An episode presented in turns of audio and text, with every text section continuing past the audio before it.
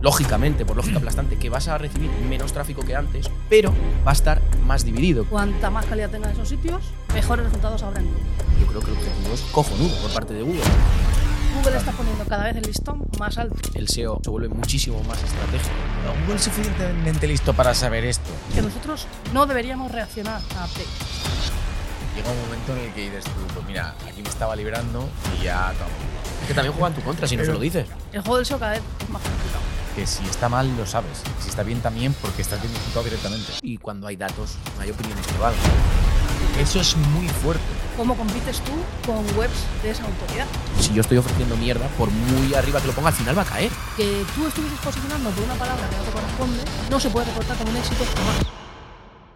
Bienvenidos, bienvenidas a un nuevo episodio en el video podcast LMV y hoy tenemos uno de los episodios más serios de los que vamos a hablar porque vamos a hablar de updates, que es un tema serio, vamos a hablar de todos los updates que han eh, salido durante todo 2023, todos los que saldrán en 2024, cómo han afectado, cómo nos van a afectar. Y como siempre, tenemos aquí a nuestro compañero Alex Novoa. ¿Cómo estás? ¿Qué pasa? ¿Cómo estás? ¿Todo bien? Muy bien, muy bien, la verdad. He ¿Todo dormido correcto? poco hoy, ya lo sabes, pero bien, bien, bien, muy bien. Hoy tenemos lo que para nosotros aquí en Webpositor, para ti, para mí, para creo que casi todos los profesionales, la máxima referente en temas de updates. Se sabe todos los updates de memoria, ¿es así o no? Un poquito. ¿Cuántos datos has podido estudiar, has podido recoger durante 2023? A ver, durante 2023 no sé el número exacto, pero eh, llevo analizados unos 30 updates desde 2020 hasta ahora. Y eso son más de 155.000 datos, solo cuantitativamente. La parte cualitativa, que es más de meterte en las webs, eso aparte. O sea, estamos hablando de 155.000 datos y todo un repaso a todos los updates de 2023, donde vamos a entrar en profundidad, donde vamos a separar por tipos de update, donde vamos a separar por updates que afectan a herramientas, updates que afectan a lo que has comentado tú antes fuera de cámara, diseño y SERPs, y updates que afectan directamente a esos algoritmos que afectan directamente a nuestros proyectos. Y hemos visto cómo pueden bajar o subir en este último trimestre, sobre todo, ¿no? Sí, la verdad que vaya locura. Ahí vamos. Empezamos ya, MJ Cachón, eh, directora de Laika, así que empezamos, ¿no? Venga, Luis. Da tú la Eh, entrada, MJ. Una entrada de... Empezamos. Vamos allá. Luis Villanueva, Alex Novoa.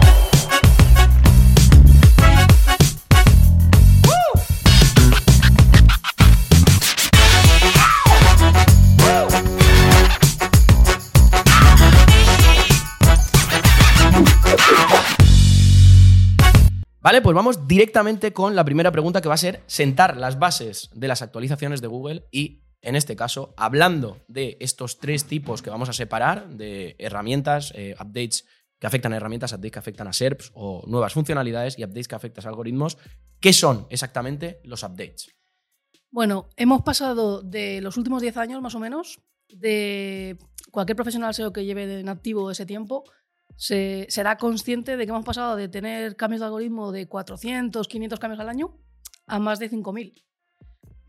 y cuando decimos cambios, decimos que puede haber eh, cambios de diseño, que es un grupo que yo haría, que es cómo modifican las SERPs a nivel de diseño, si aumenta tipografía, si eh, bueno, ese tipo de cosas un poco más eh, de diseño, vamos a decir. Otro tipo de cambio podría ser lo que tiene que ver con bloques, tanto eliminar bloques como quitar bloques. Y siempre tenemos que diferenciar las hojas de resultado móviles de las de desktop, ¿vale? Porque para Google todo es ahora mismo mobile. Es decir, eh, si tiene que mirar un proyecto, siempre lo va a mirar en la versión móvil.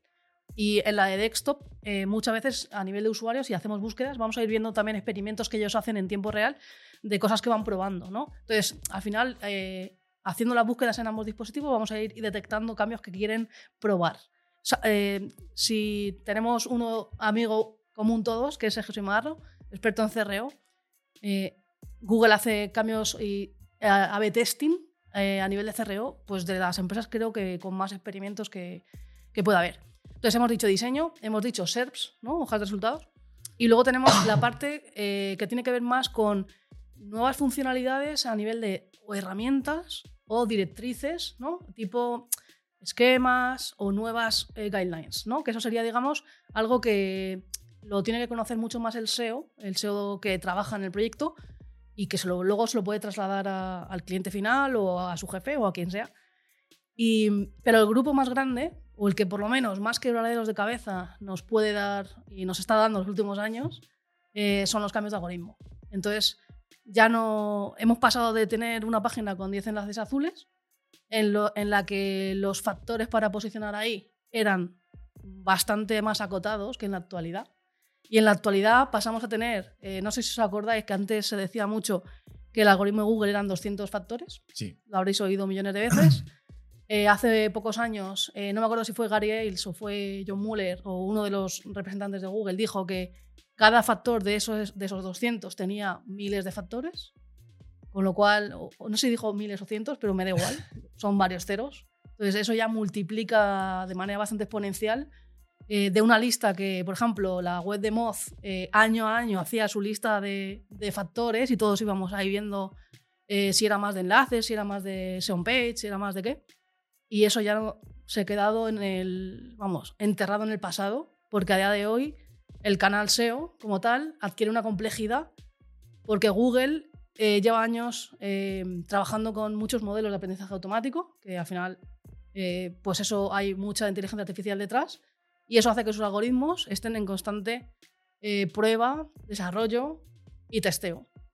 No se pierde la parte humana porque también tiene un componente en el que eh, cuentan con más de 10.000 personas en todo el mundo para hacer eh, las pruebas, digamos, de calidad. Una vez que un algoritmo se ha desplegado, eh, las hojas de resultados resultantes de ese cambio las intentan validar con personas eh, para que chequen que realmente los resultados que se están mostrando son de la calidad que se requiere. Y un punto que creo que también hay que destacar, y es que al final, eh, entendiendo un poco la misión que tiene Google, o al menos la que nos cuentan, porque es verdad que cuando empezaba Google era todo como más idílico y utópico y querían cambiar el mundo y ser eh, quien diera todas las respuestas y que todo el mundo fuese feliz y todo eso. A día de hoy pues es una empresa gigante de las que más, eh, yo qué sé, facturan, en las que más cotizan en las bolsas eh, internacionales. Eh, pero entendiendo la misión, ellos al final quieren poner mucho foco y mucho acento en la calidad de los resultados y en la satisfacción del usuario que hace las búsquedas. Luego ya podemos divagar de cuáles son sus fuentes de facturación y de otros retos que tienen ante sí. Pero entendiendo un poco esa misión, al final todos estos cambios de algoritmo y toda esta incorporación de inteligencia artificial en, en sus modelos eh, está todo orientado a un concepto de eh, calidad general de los sitios. Cuanta más calidad tengan esos sitios, mejores resultados habrá en Google. Eso es un poco así como introducción, en plan, hola, estoy aquí. Ayer, ayer hablábamos, eh, Novoa y yo, de que Google había pasado de mostrar, eh, como tú bien has dicho, 10 enlaces azul- azules, de ser un motor de preguntas y respuestas que lo que quería dar, darte una respuesta rápida para que tú entraras y testearas de algún modo si eh, ese resultado era bueno o cubría la necesidad que tú estabas buscando y si no se volvía atrás y iba testeando eso, a que él, a que el propio Google formara parte de esos players. Sí. Es decir, ya no solo son fuentes externas, sino yo como Google también intento cubrirte tu necesidad y puede, seguramente también sea o como la tuya o mejor, porque lo voy interpretando. No sé si vamos hacia esa línea también, que Google forme parte también de uno más. Sí, sí, totalmente. Eh, tened en cuenta que, ya lo sabréis, pero eh, Google siempre ha sido la página con más tasa de rebote de la historia. Pero eso no era implícitamente malo, porque el objetivo que tenía era ser el más rápido dando la respuesta. ¿Qué pasa? Que con el paso del tiempo también eh, Google se ha convertido en un producto que tiene un montón de capas, ¿no? Y que tiene también objetivos a nivel de. O sea, tiene que rendir Sí. cuentas eh, A alguien, sí, a sí. alguien, ¿no? Entonces, eh, sabiendo que su- una de sus fuentes de, de facturación principal, una de las más grandes, es la parte de, de la plataforma de pago que tiene de anuncios, pues por ahí también enten- entendemos varias cosas. Eh, por otra parte, creo que también hay que poner un poco foco en cómo esto que comenta Luis, de eh, ya no solamente te doy quién sabe la respuesta, sino que ahora yo quiero saber la respuesta y dártela yo, eso también tiene implicaciones bastante grandes en el juego del SEO. El juego del SEO cada vez es más complicado, cada vez es más, dentro de que es más dinámico, eh, la complejidad que está adquiriendo es muy importante. ¿Por qué? Porque yo, por ejemplo, con todos los datos que tengo analizados de los últimos 30 eh, updates, eh, hemos conseguido demostrar estadísticamente que el juego es, o sea, el SEO es un juego de suma cero. Esa frase que todo el mundo dice, lo hemos conseguido demostrar con datos. ¿Vale? Obviamente datos basados en Sistris, pero datos. ¿Vale? Sistris no refleja la eh, realidad 100% de, de lo que pasa, pero es una muestra súper representativa. ¿no? Entonces, este juego de suma cero significa que Google, eh, primero, en ocasiones, te va a dar respuestas directas. La respuesta directa significa que si una palabra se busca mil veces y yo estoy la primera y hay una respuesta directa que está encima de mi página web, significa que si antes me hubiese llegado un X% de tráfico, ahora me va a llegar un X% menos de tráfico. Es decir, Google ya va a robar parte de, de los clics que a mí me tendrían que haber llegado por ser la primera. Eso por un lado. Y por otro lado, tenemos otro efecto que sería todos los activos digitales con los que cuenta Google, que también por los que ha sido investigado por temas de monopolio, de, vale, porque cuando yo busco diccionario o traductor, sale Google Translate siempre primero, Sí. ¿no? Ujú. Esto ha, tenido mucho mucha cola, les han investigado por un montón de cosas, pero esto también, de ahí subyace otra cosa, que es cómo compites tú con webs de esa autoridad, Claro. ¿no? Ujú. Entonces, se juntan las dos cosas. Por un lado, eh, palabras clave que van a perder, eh, o sea, su CTR puede que no baje, es decir, eh, la relación entre las veces que salgo y las veces que me clican puede que no baje, pero el volumen de gente que me llega va a ser menos. Entonces, ahí yo estoy perdiendo negocio, ¿no? Entonces, voy a tener que ser mucho más selectiva a la hora de elegir las palabras clave en las que quiero estar. Y luego que hay palabras en las que el tráfico potencial que me puede llegar se va a cero Ujú. se va a cero por una cuestión de respuesta directa o eh, como cada hoja de resultados ahora va a ser diferente, porque si yo busco desde un sitio y me geolocaliza, me van a salir unos bloques que a lo mejor a ti no te salen o a ti no te salen. ¿Qué va a ocurrir con eso? Eh, que es muy difícil predecir qué posición es la más interesante para captar clics. Y seguramente os acordaréis que si vos- vosotros lleváis bastante tiempo en esto, de cuando entrabas en Analytics y podías ver las keywords. Claro. Vale, y tú decías, Luego vale, no provided. claro, tú dices, yo estoy primero por esta palabra y veo en Analytics que me trae no sé cuántas visitas. Yo ya tengo el CTR exacto sin ruido. Sé el CTR que me trae. Puedo hacer estrategias mucho más eh, informadas porque realmente tengo la información concreta. Ahora, Not Provided, bueno, en su día Not Provided, y ya llegó a un punto en el que la gente hablaba de la, muer- la muerte de la keyword. Tenemos el console, que es una herramienta maravillosa, gratuita, que nos da información.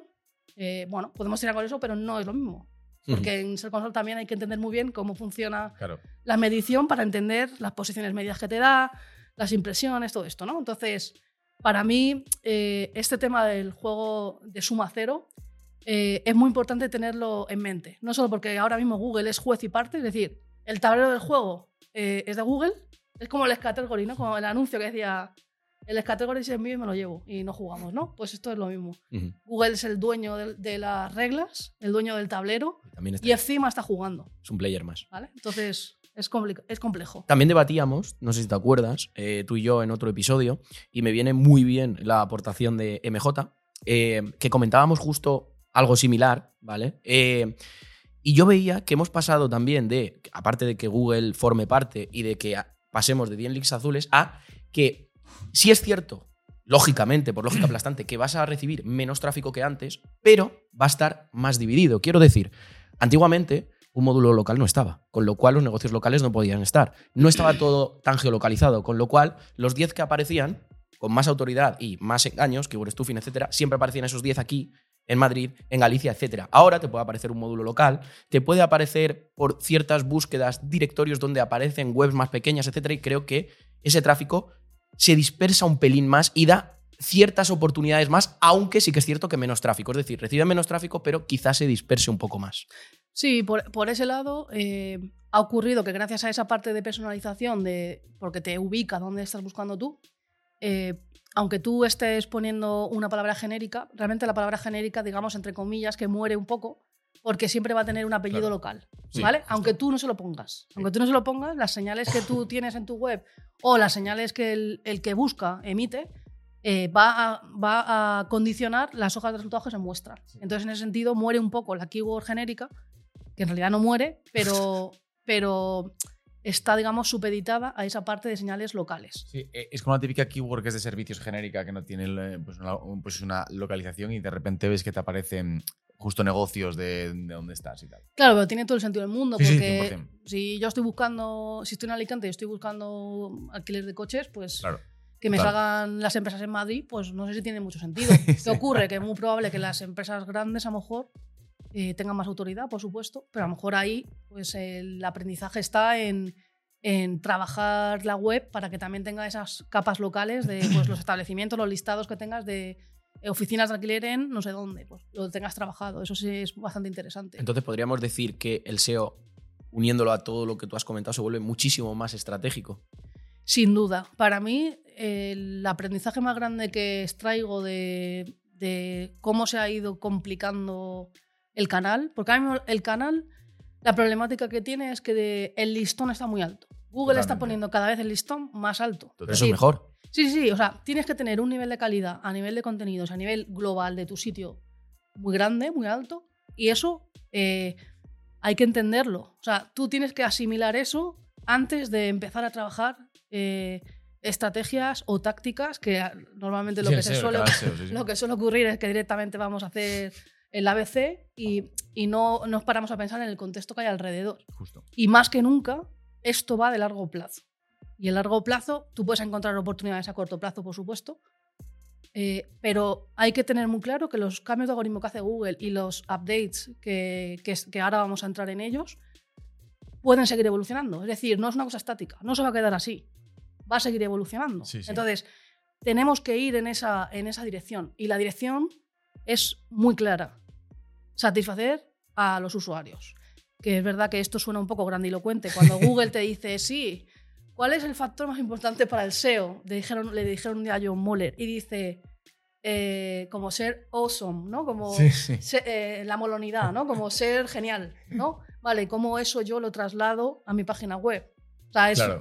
Los mensajes a veces son un poco ambiguos por parte de, de ellos, Sí.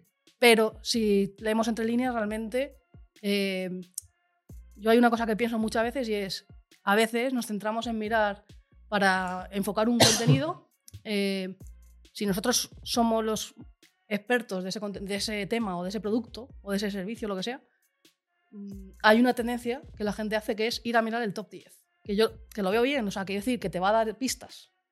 Pero eh, realmente no te haría falta.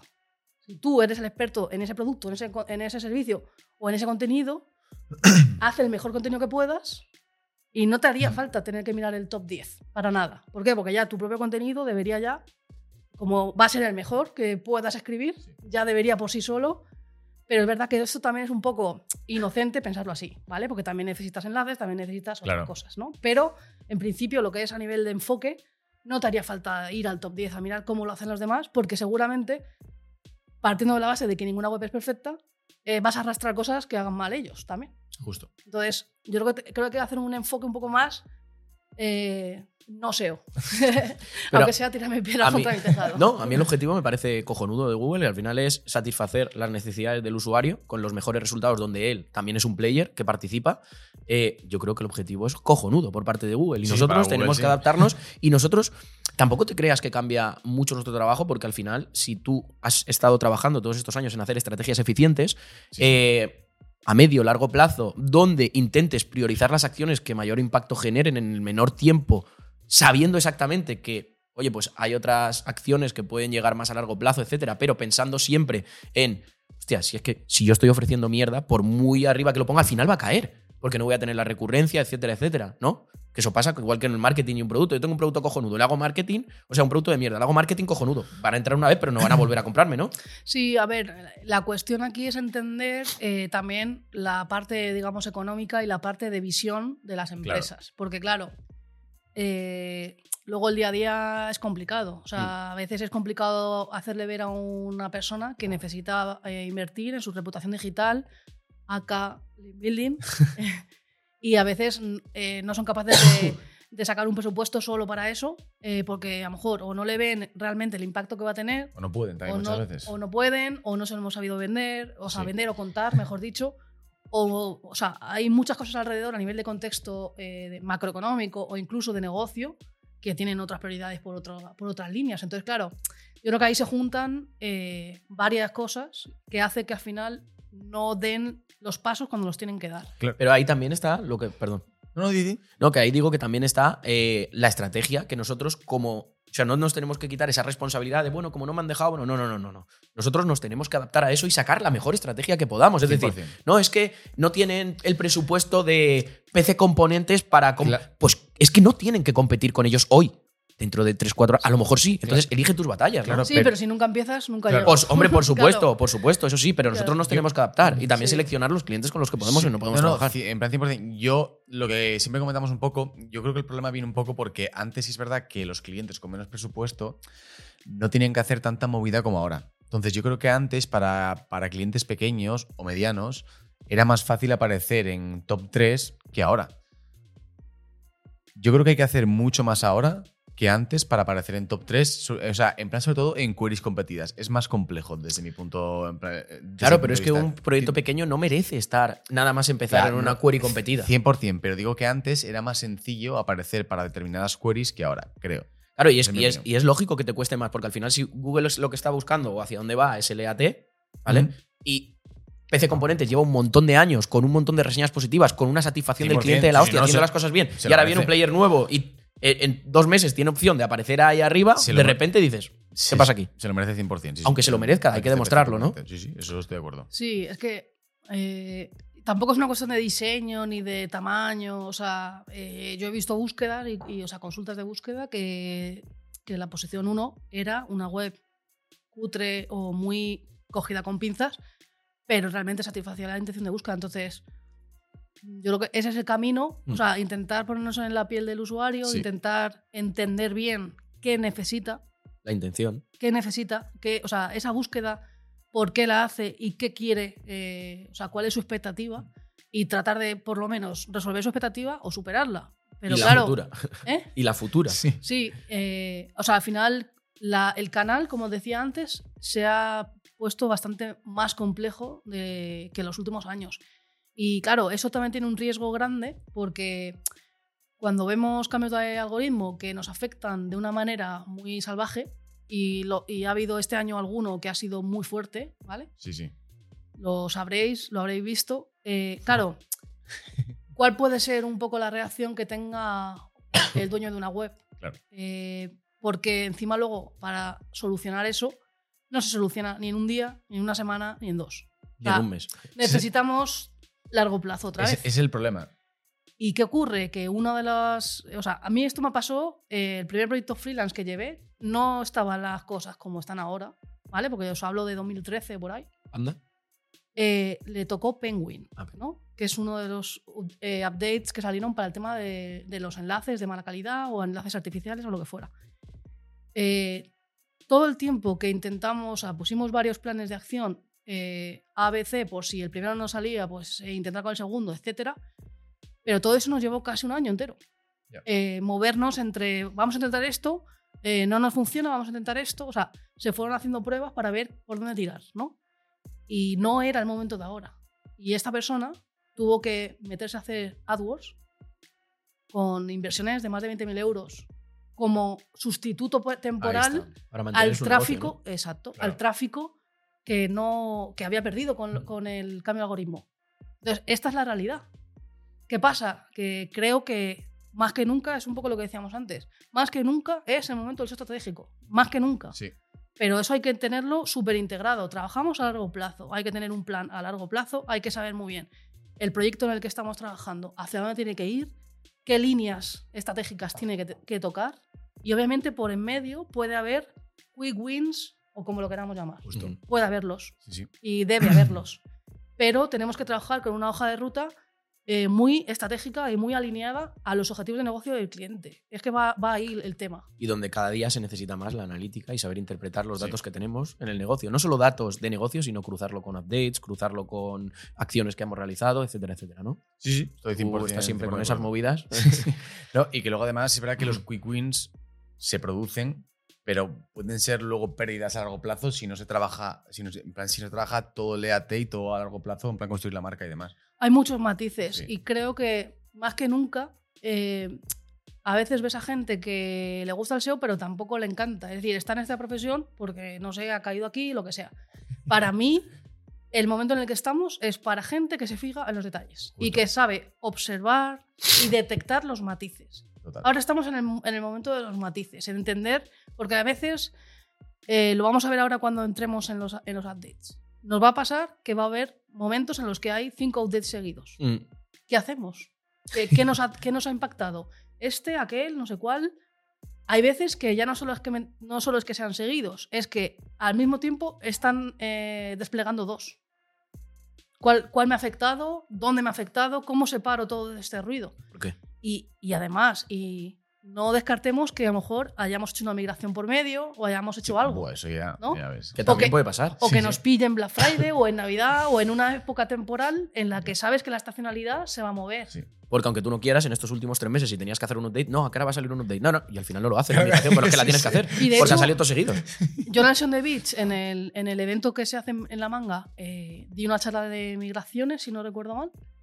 Y uno de los consejos que creo que ahora ya se queda un poco en el limbo es, si tienes duda de cuándo hacer una migración, hazlo cuando el update ha terminado. Claro. Pero ahora eso también es, del- es delicado. ¿Por qué? Porque, se lo estaba diciendo antes a, a Alex, eh, antes de empezar el podcast, eh, yo he sacado un gráfico con todos los datos que manejo y con el panel que nos da Google de fechas, ¿no? Te da qué update ha habido en cada fecha y cuánto tiempo ha durado cada, cada despliegue. Entonces, yo he sacado un gráfico para intentar ver cuánta diferencia de tiempo hay entre cada update en general, de los 30 updates que ha habido. Y he visto que en los primeros años eh, había mucha más separación y que eh, los do- el último año se ha cortado muchísimo esa separación. Incluso, os puedo decir también do- dos datos más. De todos esos 30, yo tengo 32 updates eh, monitorizados, eh, el madre. 25% están solapa- se solapan. El Claro. 25%. ¿Vale? Y el 16% so- no es que se solapen, eh, digamos, en un margen de una semana. Porque yo he, est- he estipulado una semana de diferencia, que es muy poco. Muy poco. Deberíamos poner más, pero por poner algo simbólico, el 25% de los updates están solapados en una semana o menos. Que es una barbaridad. Y, Porque, y supongo que va creciendo eso. o sea, se, se va reduciendo. Y ahora han aumentado los que se solapan, que realmente eh, se lanzan al mismo tiempo. Eso ha aumentado también. Y eso Hay ahora mismo supone un foto. 16%. Entonces, con esto que quiero decir, que si ya de por sí es complicado muchas veces analizar las cosas, eh, Ahora eh, más. en este contexto es complicadísimo. Analítica digital. Gente, ¿sí o no? Sí, sí. eh, Luego, Y- luego ponemos en, en plan aquí en pantalla el gráfico de Está guapísimo. Y algo, y algo de lo que muchas veces hablamos, eh, que va con lo que estás comentando de cada vez es más importante, o sea, a día de hoy, eh, quizás es cuando más cobra importancia la estrategia. La gente se pregunta, ¿estrategia esto cómo? Y la experiencia, y los, años de, y los años de vuelo, y las horas de vuelo, y el ver muchos proyectos, te da una ventaja competitiva a la hora de trazar esas estrategias. Sí, desde luego. eh, creo que al final tenemos que también ayudar un poco al sector y a la comunidad SEO a dar el paso a crear proyectos a largo plazo, no tanto en, oye, mira, es que el robot XT tiene no sé qué. Bueno, vamos a ver si es grave o no es grave para cambiarlo, ¿vale? Porque obviamente se está bloqueando cosas importantes, hay que cambiarlo, pero a mí ahora mismo me daría un poco igual si en un sitemap hay una Correcto. imagen repetida O una o hay una, una URL con una redirección. Me daría un poco igual. Es decir, tenemos que intentar ver la eh, big picture que dicen, Sí. ¿no? Como la, la La imagen macro. completa, la macro, y a partir de ahí, eh, cuando, cuando nos afecta, bueno, antes de que nos afecte un, un update, tenemos que tener ya un plan, decir, ¿dónde tiene que ir esta web? Eso es. ¿Dónde están sus oportunidades? Y a largo plazo, ¿dónde tiene que estar? Entonces, o sea, tenemos que trazarnos un poco ese plan, que no es una cosa tampoco aquí de, de ser ingenieros aeronáuticos. O sea, que decir, eh, es entender eh, los objetivos de negocio y los recursos que tiene y el punto de partida en el que comienza. No es lo mismo ser líder del sector, porque yo igual las acciones que hago o el plan que trazo es otro. Otra cosa es que empezar, ¿no? Ser, eh, lanzar un proyecto y estar en el primer año de vida. No, cambia radicalmente. Las oportunidades son diferentes, tu capacidad eh, va a ser diferente también. Entonces, es que para tu mí riesgo eso- es menor. Claro. Ahí está. Entonces, hay que entender muy bien esa parte. Y luego ya a nivel ya más SEO, eh, podemos simplificar, porque al final tenemos, tenemos el puzzle SEO de Luis que es, es eterno. Pero si os dais cuenta, hay como muchas áreas, ¿no? O sea, no digo en el puzzle, digo en general en el SEO, cada vez pues salen como más especializaciones o, Sí. o- o cosas específicas del SEO, ¿no? Más eh, idiosincrasias.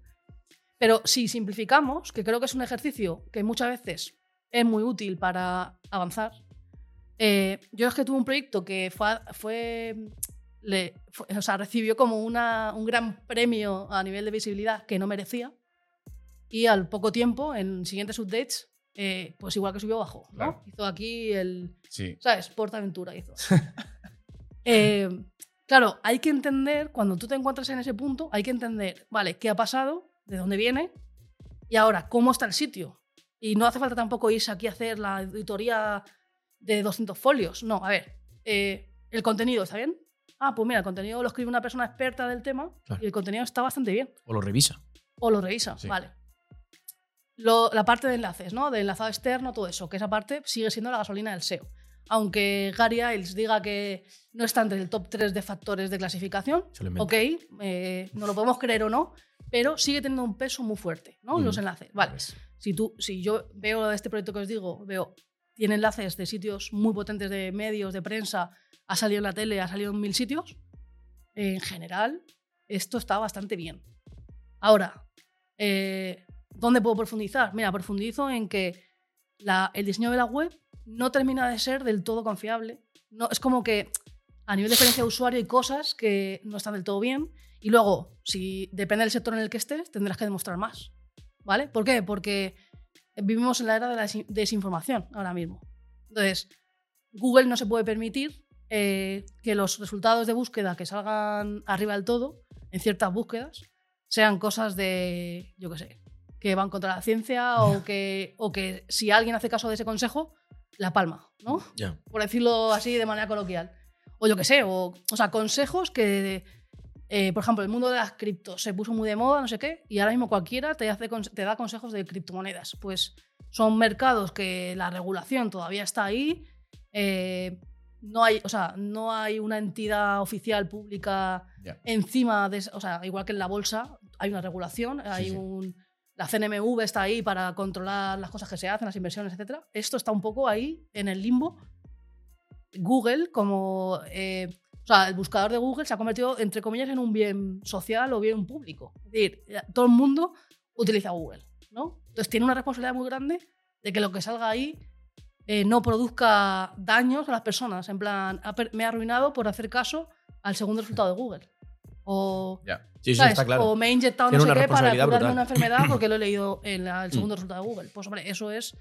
Y ahí es donde también Google estos últimos años ha ido poniendo foco en ciertos sectores Claro. que se conocen con el acrónimo de Your Your. Money, Your Life. Y a mí. eh, pues ha intentado poner más foco ahí en esos para intentar que no se le cuelen resultados peligrosos. ¿Vale? Entonces, claro, este proyecto que os digo, al final, si tú vas a ir a- al médico o vas a ir al psicólogo, tienes que, en la web tiene que parecer que es una cosa de fiar. Bueno, no solo tiene que parecer, tiene que serlo, ¿no? Pero claro, ¿cómo demuestras tú eso? En muchas disciplinas hay colegios, eh, o sea, tú, te puede- tú puedes ser colegiado, ¿no? Sí. Los abogados, los psicólogos, los médicos, hay un montón de profesiones. La nuestra, desgraciadamente, no. eh, porque igual también se- Estaría guapo, en verdad, se- ¿eh? Igual habría colegiar. menos humo, quizás. Sí, sí. No sé, no lo sé. No veo posible hacer un colegio de deseos. Pero ese tipo de situaciones en sectores médicos o fin- de finanzas, creo que es una manera también de cribar eh, pues gente que a lo mejor está inventando personalidades o gente que está intentando vender cosas para las que no está capacitado. Otra cosa ya luego el servicio puede estar mejor o peor, pero por lo menos esa persona Es profesional. tiene un título, es profesional y está colegiado en un sitio oficial de su, de su expertise, ¿no? Muy bien. Sí. Entramos en profundidad a los updates. Dale ahí. Bueno, me he quedado con ganas de decir una cosa. Cuando ha dicho MJ que mm, eh, no cambiara un robos TXT, que tal, que no sé qué, la verdad, por eso decía yo al principio que el trabajo no cambia tanto. Lo que pasa es que le cambia a la gente que lo estaba haciendo como lo estaba haciendo y le iba saliendo poco a poco. Por eso decía, porque al final la gente se piensa que, ay, aquí un canonical, eh, wow, lo he cambiado, esto es SEO técnico. Claro. No, lo que estás haciendo es el tonto, chaval. Justo, justo. Bueno. porque no hacía falta. Más que el tonto, eh, quiero decir, a veces es por falta de formación o falta de Mm. experiencia o falta de pues, una mentorización que a lo mejor eh, tu jefe de equipo te tendría que haber llevado por Mm. otros caminos. Pero también es verdad que muchas veces, por suerte o por azar o por lo podemos llamar el factor X, eh, esos proyectos siguen adelante y consiguen resultados. ¿Por qué? Porque hay una frase que es Por un otros poco- factores. Es una, una frase un poco de persona mayor, pero bueno, yo lo digo. Hasta un reloj averiado acierta la hora dos veces al, al día. Entonces, Sí, es verdad. yo, mayor, sí, yo me puedo hacer de- un, claro, yo me puedo hacer un roadmap o un plan de acción de típico ABC, pues Claro, claro. el robot, el sitemap, Y acertar. eh, los títulos. Y puedo acertar. Si te lo sacas hembras, eso Pero eso es lo que dices tú. En la línea estuvimos hablando esta semana en un podcast y él, y él iba con eso, que nos atribuimos méritos que no nos pertenecen. Hostia, que va para arriba. Pues gracias a nuestro trabajo. Ni lo sabes, ni lo has medido, ni nada. Hostia, que va para abajo.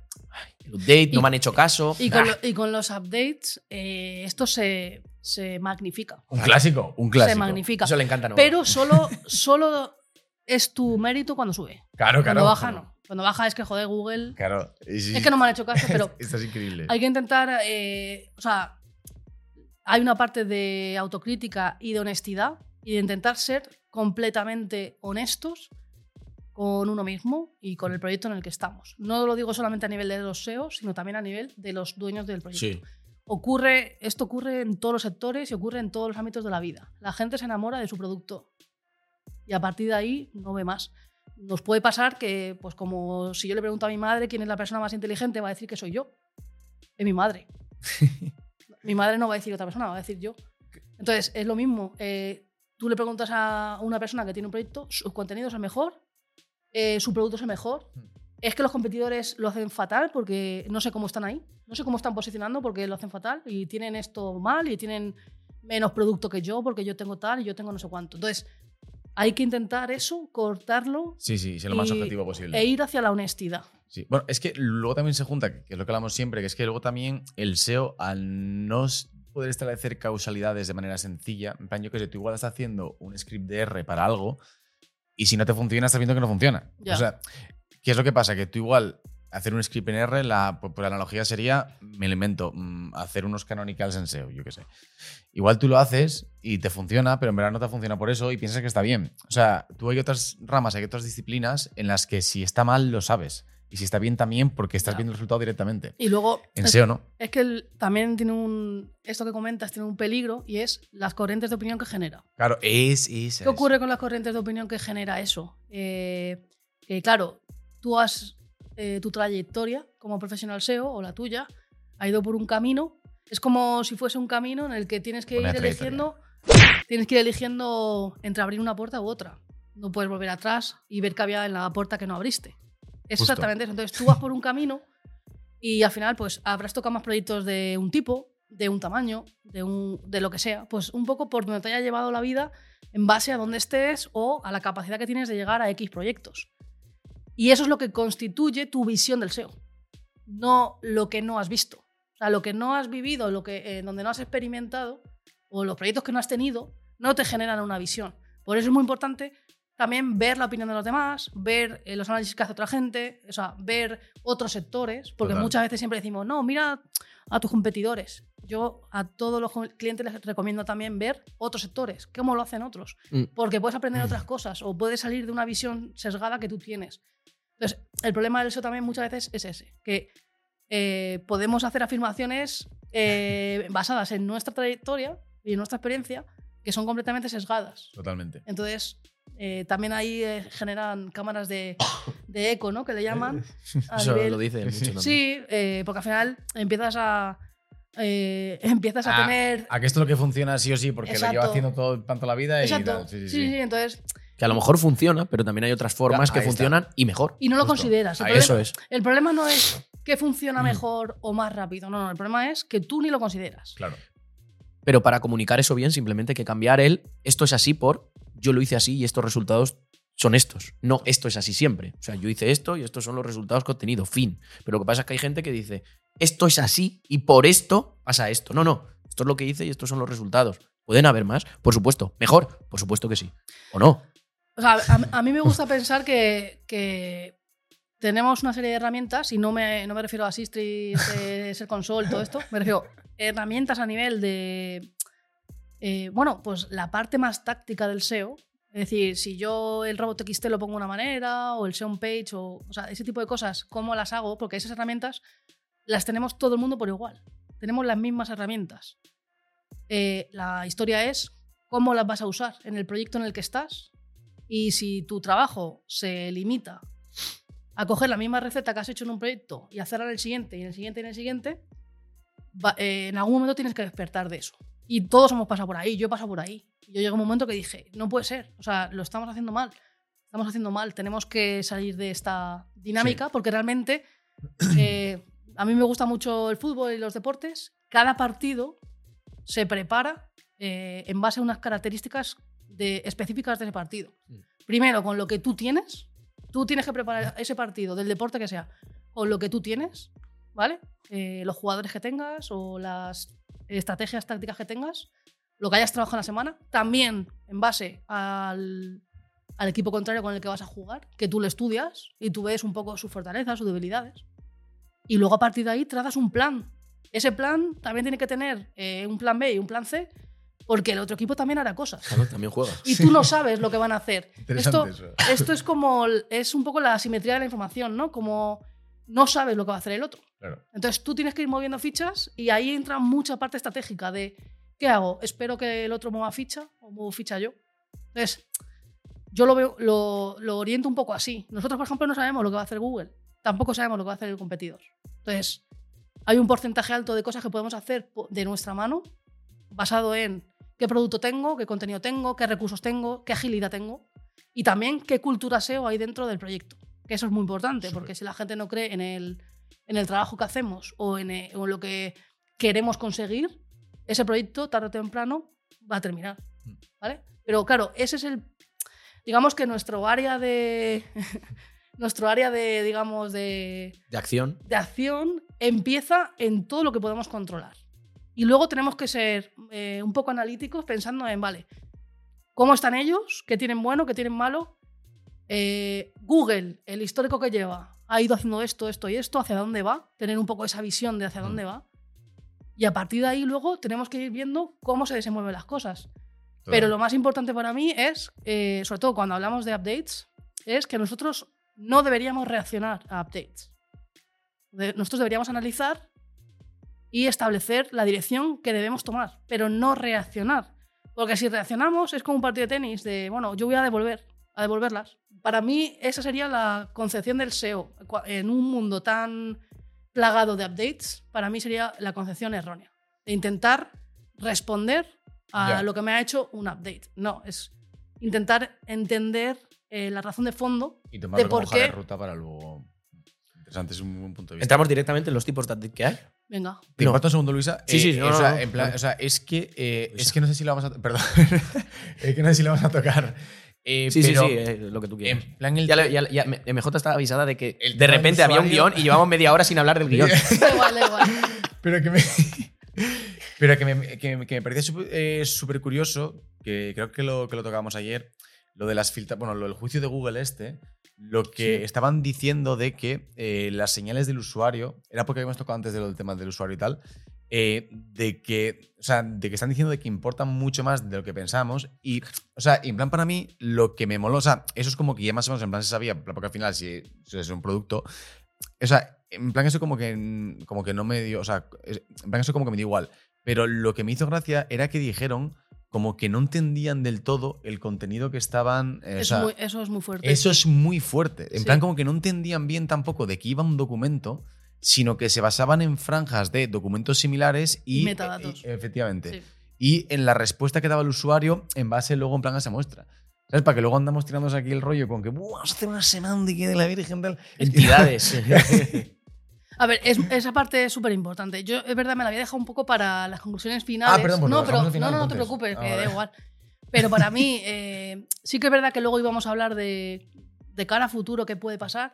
Para mí esto cambia un poco las cosas. Eh, porque Google ha estado años y años escurriendo el bulto, ¿no? Como, Sí. como diciendo que no, que no usaba datos de usuarios. Entonces, eh, con el juicio de este antimonopolio se han descubierto un montón de sistemas que nadie conocía. Guapísimo.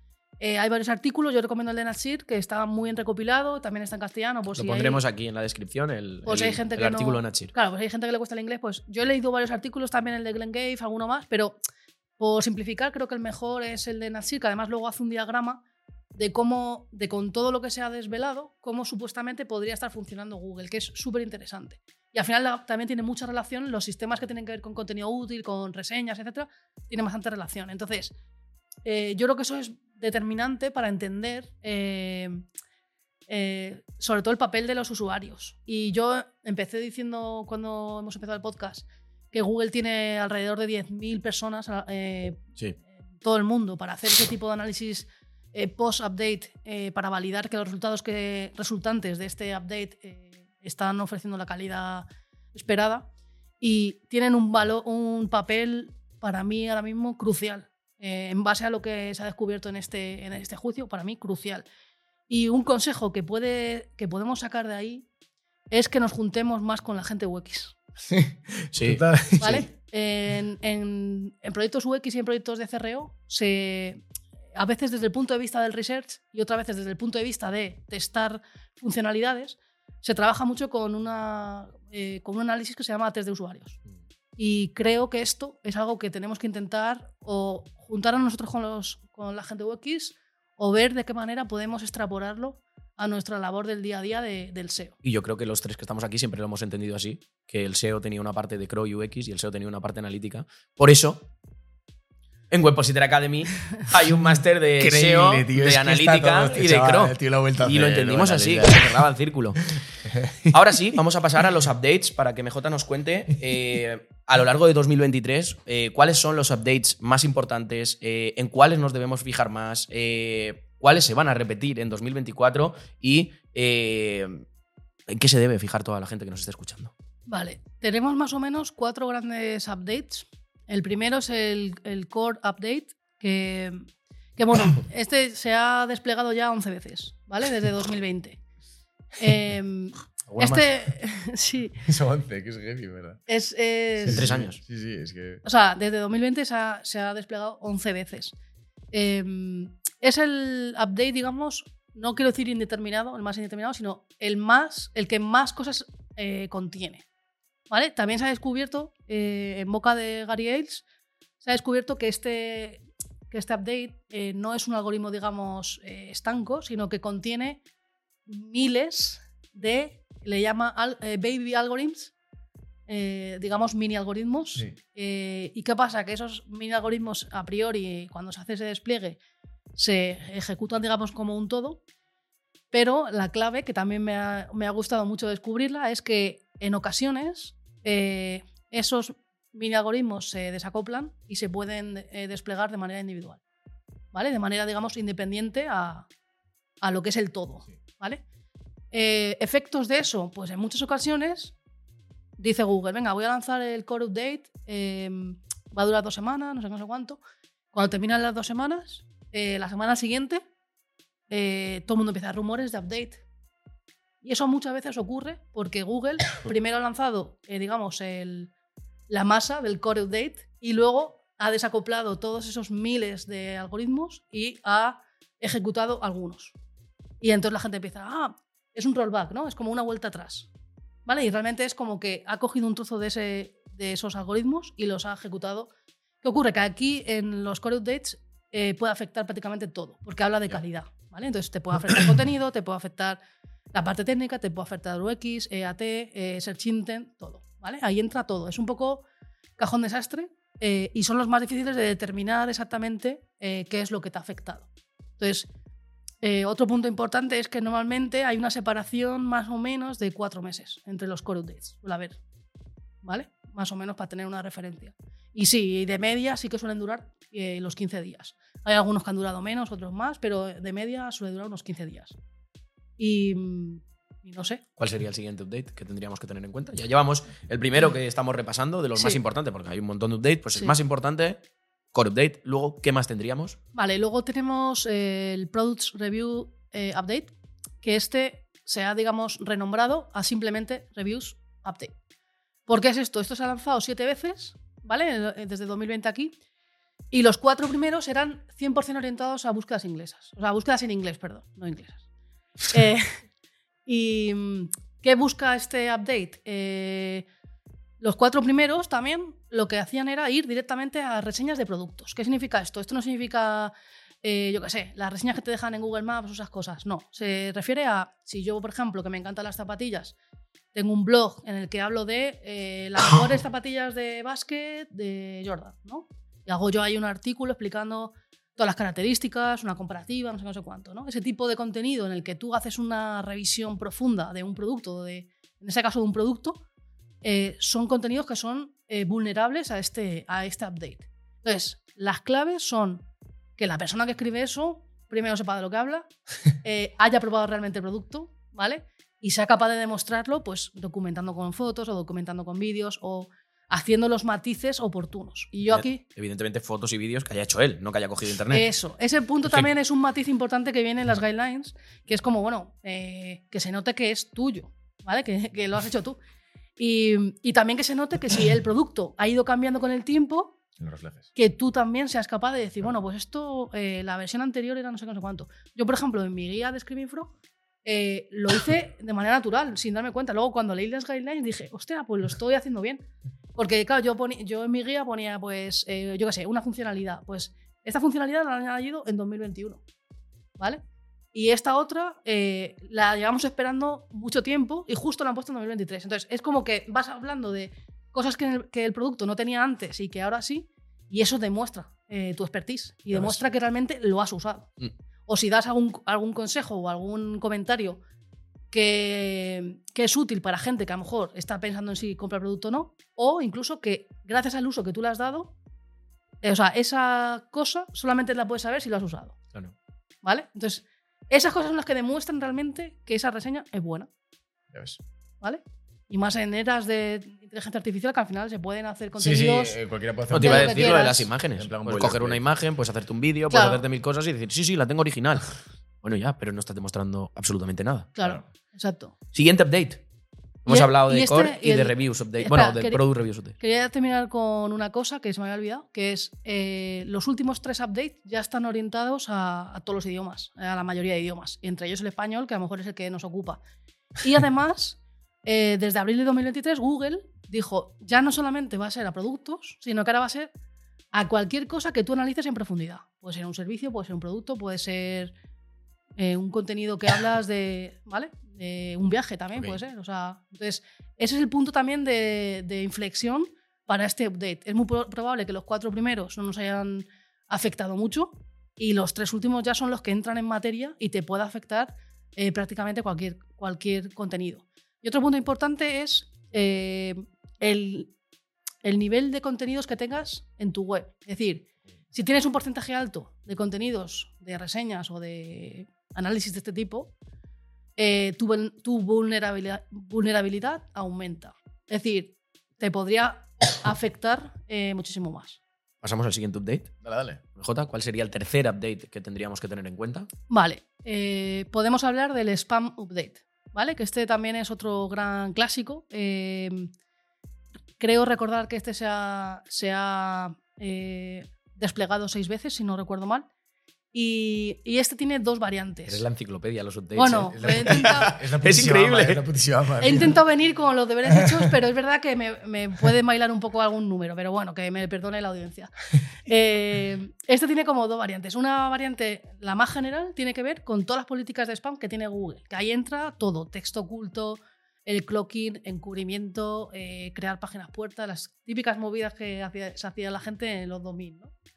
Eh, pues esas movidas. Y también incluye el, link spam, es decir, spam eh, a nivel de los enlaces. ¿Qué ocurre? Que luego han lanzado un update específico solo de link spam, que ha sido el único que han lanzado de estas características. Entonces, cuando nos afecta, o sea, cuando hay un spam update como tal, podrían ser enlaces, pero podrían ser todo lo demás también, ¿vale?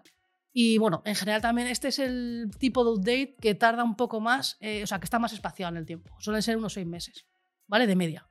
Entonces, pues este es como más, pues a lo mejor hay dos al año, ¿vale? En el, en el core hemos dicho que eran cuatro meses y en el product creo que eran cinco, que más o menos están parejos en, en Sí. separación, ¿vale? Y, mm, y estos, a ver, estos, estos updates, al final lo complicado es identificar dónde, eh, por dónde te ha pillado, ¿vale? Porque claro, eh, la lista de posibles causas por Claro. spam es, es bastante grande, ¿vale? También puede ser por contenido automático, por contenido copiado, o sea, es, es- el espectro eh, pueden ser varias cosas, ¿vale?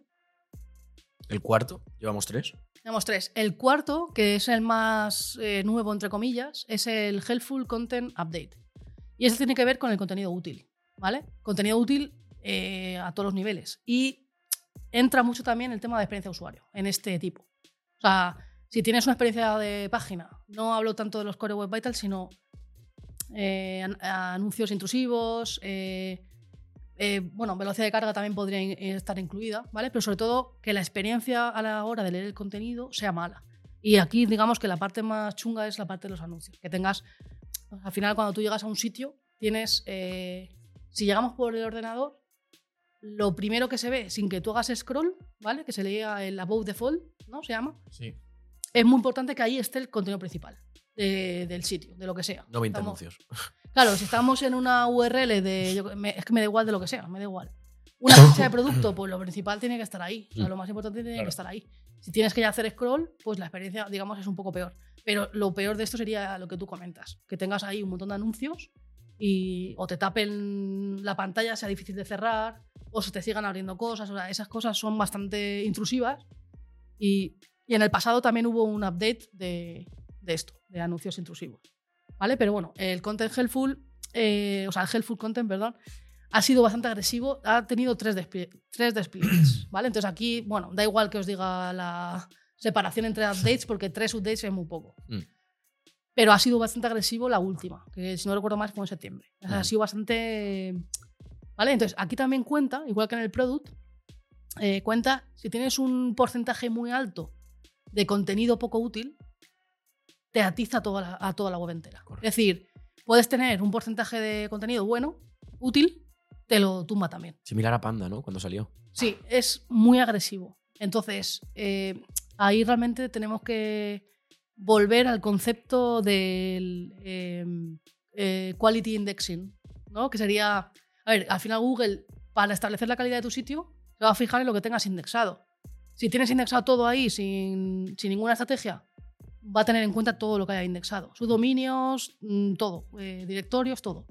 Entonces, eh, tanto en el product como en el helpful, a veces, si tú tienes un proyecto en el que sabes que vas a tener una parte de contenidos que son un poco, que se salen un poco de la temática principal del sitio, una posible idea es, oye, pues déjalos un poco independizados en una carpeta o en un sitio, que a las malas, si tienes que tirar por lo sano, bloquear o hacer lo que sea, pues lo puedes hacer más fácil.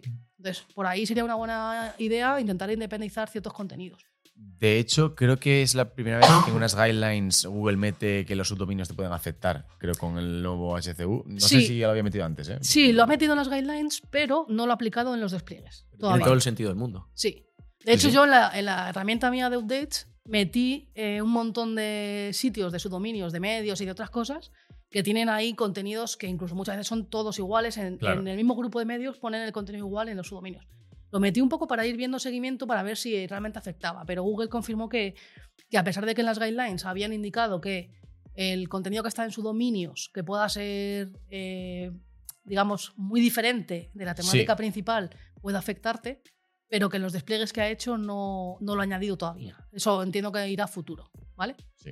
Y luego, eh, se me ha olvidado antes del Product Reviews decir también otra cosa, y es que se planea, o por lo menos Google dejó caer, que va a dejar de desplegarse ese update tal y como lo conocemos, es decir, como avisándonos y demás, Sí. sino que lo va a incorporar sí. a los sistemas, digamos, real time y ya cuando se despliegue no sabremos que se ha desplegado.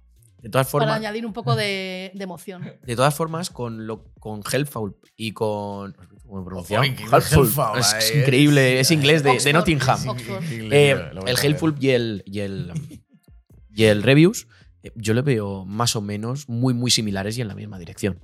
Sí, a ver, el helpful es un poco más genérico porque te puede afectar a cualquier contenido. Y digamos que está muy de la mano de la parte UX y ads. Y, y el product es, digamos, eh, a ver, yo no, no quiero que tampoco especular, pero es verdad que la tipología de sitios que hacen esos contenidos suelen ser webs de afiliados o webs pues, que tienen, digamos, un componente de, mo- de monetización y que muchas veces eh, pues hay gente que automatiza o hay gente que pues, lo trabaja de unas maneras que, digamos, van en la dirección opuesta a la calidad muchas veces. Entonces, creo que va. No quiero decir que se quiera cargar eso, pero si ha sacado un algoritmo específicamente para reseñas, eh, lo que me preocupa a mí es que otro día alguien puso en Twitter una imagen de una, hoja- de una hoja de resultados. Eh, vosotros conocéis Google Shopping, ¿verdad? Sí. Pues era como un Google Shopping, pero de, re- de reviews. En plan, ordenadores. móviles. El y tema, digo, ostras, esto tendría mucho sentido sí ha metido ese- esos Claro. updates y ahora está, intentando, está haciendo pruebas en, en las hojas de resultados desktop. Mm. Creo que se lo vi a Glenn Gave. Entonces, haciendo pruebas en desktop, le sale eh, webs que encima eran todas de medios. Es lo, es lo peor. Es como la autoridad de esas webs que ahora mismo se han metido a coger tráfico de donde sea, eh, salían en ese módulo de, De verdad. en ese módulo de reviews. Pero aparte de eso, no solo a, los, a las webs de afiliación, etcétera, yo entiendo que esto también lo tienen que tener en cuenta eh, tipologías de web, como por ejemplo un hotel puede tener su parte informativa donde diga los 10 mejores sitios para visitar en o los 10 mejores restaurantes en, que son una Claro. parte del tráfico con la que tú, en etapas más iniciales del, de ese nivel de conciencia del usuario, pues lo vas a captar. Con lo cual, Total. oye, no, como yo no tengo una página de afiliación, no, no, no, cuidado. sí, pero. o marcas sí, de pero- moda y todo esto. O sea, sí, totalmente. Pero hay un matiz y es, eh, no me acuerdo si fue Danny Sullivan o Gary Iles, que dijo que el grado de contenido que tengas, si tienes más de un dígito de porcentaje respecto Ah, al total, claro. Mm. pues la afectación será individual o será sidewide, que será global. O sea, como el, el Helpful. Exacto. Similaridad ahí. De- eh, o A sea, full. 90%. Son o sea, tienen bastantes eh, cosas en común, esos updates que, tienen, que están basados en contenido. Pero luego Sí. tú ves el core update y también tiene Claro. similitudes. Ya ves. Al final, si tú cogieras un poco las características de todos, al final ves que todo va calidad. O sea, Sí. la, calidad, la calidad en general del sitio es hacia donde van todos estos cambios de algoritmo. ¿Y crees que el Helpful también harán lo mismo y lo integrarán en real time? Puede ser un, un- En un futuro puede ser que, que ocurra. Yo creo que al final son todos modelos de, de aprendizaje automático. Esos modelos, por ejemplo, los ingenieros de Bing, que también tienen un montón de modelos de aprendizaje automático para generar los rankings y para hacer eh, mejoras de calidad, etcétera, reconocían que el sistema de ponderación de qué clasifica mejor, ni siquiera los ingenieros de Google, o sea, de Bing lo, lo saben. ¿Por qué? Porque llega un punto que la inteligencia artificial o el machine learning, lo que, como lo queramos llamar, hay una parte de caja negra ya. Claro. De que no sabes exactamente lo que, vas a, a- a- lo que va a salir de ahí. Mm. Entonces, eh, con lo que decía antes Alex de, de los metadatos, o sea, de que Google reconocía en, ese, eh, en los documentos que se han filtrado ¿no? por el juicio antimonopolio, reconocía que no son capaces de identificar el contenido de un documento, se tienen, se tienen que fijar en metadatos y que se basan 100% en eh, las señales de usuario, eso es muy revelador. Y también es muy revelador, eh, por ejemplo, en el Product Reviews dicen, bueno, si nos pones unos datos estructurados para decirnos que es una reseña, esto nos ayuda a identificar que es una reseña. Es que si te tengo que decir que es una reseña y, Claro. y eres, eres Google, que tienes a los mejores ingenieros de la historia, quiero decir, Claro, claro. me- a mí me, me, me llama un poco la atención ¿no? que muchas veces nos creemos que, es- que esto va a ser algo mega sofisticado Que es una máquina perfecta. y en algunos comentarios que hacen dices, deja ver ¿no? que, que, bueno, que hay, que hay unos sistemas muy, muy profundos, pero que por otro lado también hay cosas como muy básicas que no hacen. Claro, o sea, es como que aquí me hace gracia que también que como que nos tumba un poco lo que siempre decimos de Google es suficientemente listo para saber esto. Bueno, eso ya está, queda, o sea, ya como que queda claro que no. Y que luego también creo que todo esto va orientado y tiene sentido a que, o sea, al final cada vez Google Internet está más lleno de mierda. A Google cada vez, obviamente, le va a costar más eh, eh, rastrear e indexar todo. Entonces tiene que llegar un momento en el que diga, a ver, yo tengo que cambiar esto y no puedo parsear todo, sino que me voy a basar en datos. O sea, al final el texto es dato sin estructurar y en verdad como que el esquema son, bueno, se llaman datos La forma de estructurar. Claro. Claro, entonces, claro. Entonces, al final, tiene sentido que cada vez te vayas basando más en resultados de calidad, que ya tengas tú ponderados, más luego que igual empieces a tener en cuenta más esos datos estructurados como el esquema, porque a ti te cuesta menos entender eso para montar luego tu knowledge graph, más que tener que andar interpretado texto e, e interpretando mierdas. Entonces, Claro, claro, es que al final es como darle de comer a una bestia. O sea, Sí, eh, tienes ahí la disyuntiva entre, vale, mm, si yo pongo datos estructurados en mi web, en algunas ocasiones el snippet o el fragmento que va a aparecer en la hoja de resultados puede salir más chulo con una imagen o con un logo o con un no sé qué, que eso me puede traer más clics, claro. pero eso es pensar en el corto plazo. En el largo plazo lo que tú estás es alimentando eh, a Google y dándole toda la información semántica de tu web es. para que entienda que esto no es un número, es un precio, o esto no es un, un texto, sino es un autor. Y luego te saca el modulito de él con toda esa Exacto, entonces- información. Y a funcionar. Ya, ya, vamos con el niño, Exacto, vámonos. exacto. O sea, a- ahí está un poco la... sí, la disyuntiva, pero es verdad que al final pues todo el mundo pasa por el aro y añade esas funcionalidades. Y luego aparte que eh, conseguir que en Internet todos los datos estén estructurados tampoco, es- tampoco tendría que ser la, la función de Google, ¿no? Porque, Claro, claro. porque Google no es Internet, Internet es Exacto, más, efectivamente. ¿no? Entonces se pone ahí una, un Sí. trabajo que no, que no le corresponde. ¿Algún update más a mencionar o hemos dicho los principales y pasamos? Hemos, hemos dicho los principales. También ha habido eh, updates de Page Experience, pero han sido muy localizados. Han ejecutado dos veces, uno para desktop y otro para mobile. Y, y a ver, ese es un cambio mucho más, eh, vamos a decir, drástico porque eh, han sido updates que han durado meses. Entonces, no lo podemos considerar igual que los otros. ¿vale? Son más cosas del sistema de Google como tal. ¿Qué pasos debemos seguir cuando se lanza un update? A ver, Mm. creo que siempre es importante estar informados de, de cuando se lanza un update. Entonces tenemos... eh, Eso es importante, sí, saber sí. que sepa que, que, que O sea, uno. por lo menos tener la información, ya luego podemos hacer algo con ella, pero eh, sobre todo también para no pegarnos sustos y pensar que hemos hecho algo de la leche y no, es casi un update, o pensar que en Black Friday lo hemos petado y no lo hemos petado. No, pero bueno, estar informado sería como el paso más, más básico. Tenemos gente a la que seguir, oficial, ¿vale? La cuenta de Google Search Console suele informar bastante. Eh, también hay una cuenta que es Search Liaison, que la lleva Danny Sullivan. Y luego tenemos a los más conocidos, son John Muller y Gary Iles, que son los dos más conocidos a nivel de, de Google. Y luego hay personas en el sector que, bueno, a ver, yo destaco personas anglosajonas, pero realmente eh, siguiendo a los oficiales ya te vas a enterar.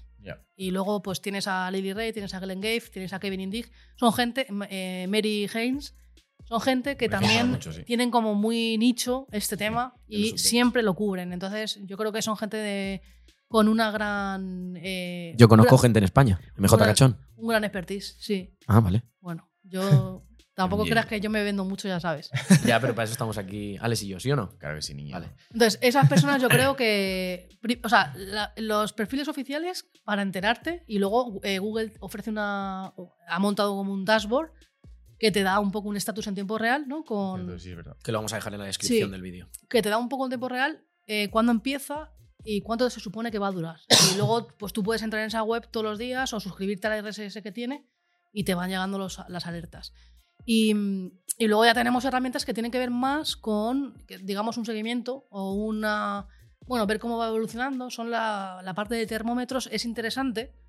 Eh, ¿Qué pasa? También hay que entender muy bien cómo funcionan los termómetros estos, ¿vale? El más famoso es Mozcast, de la empresa Moz.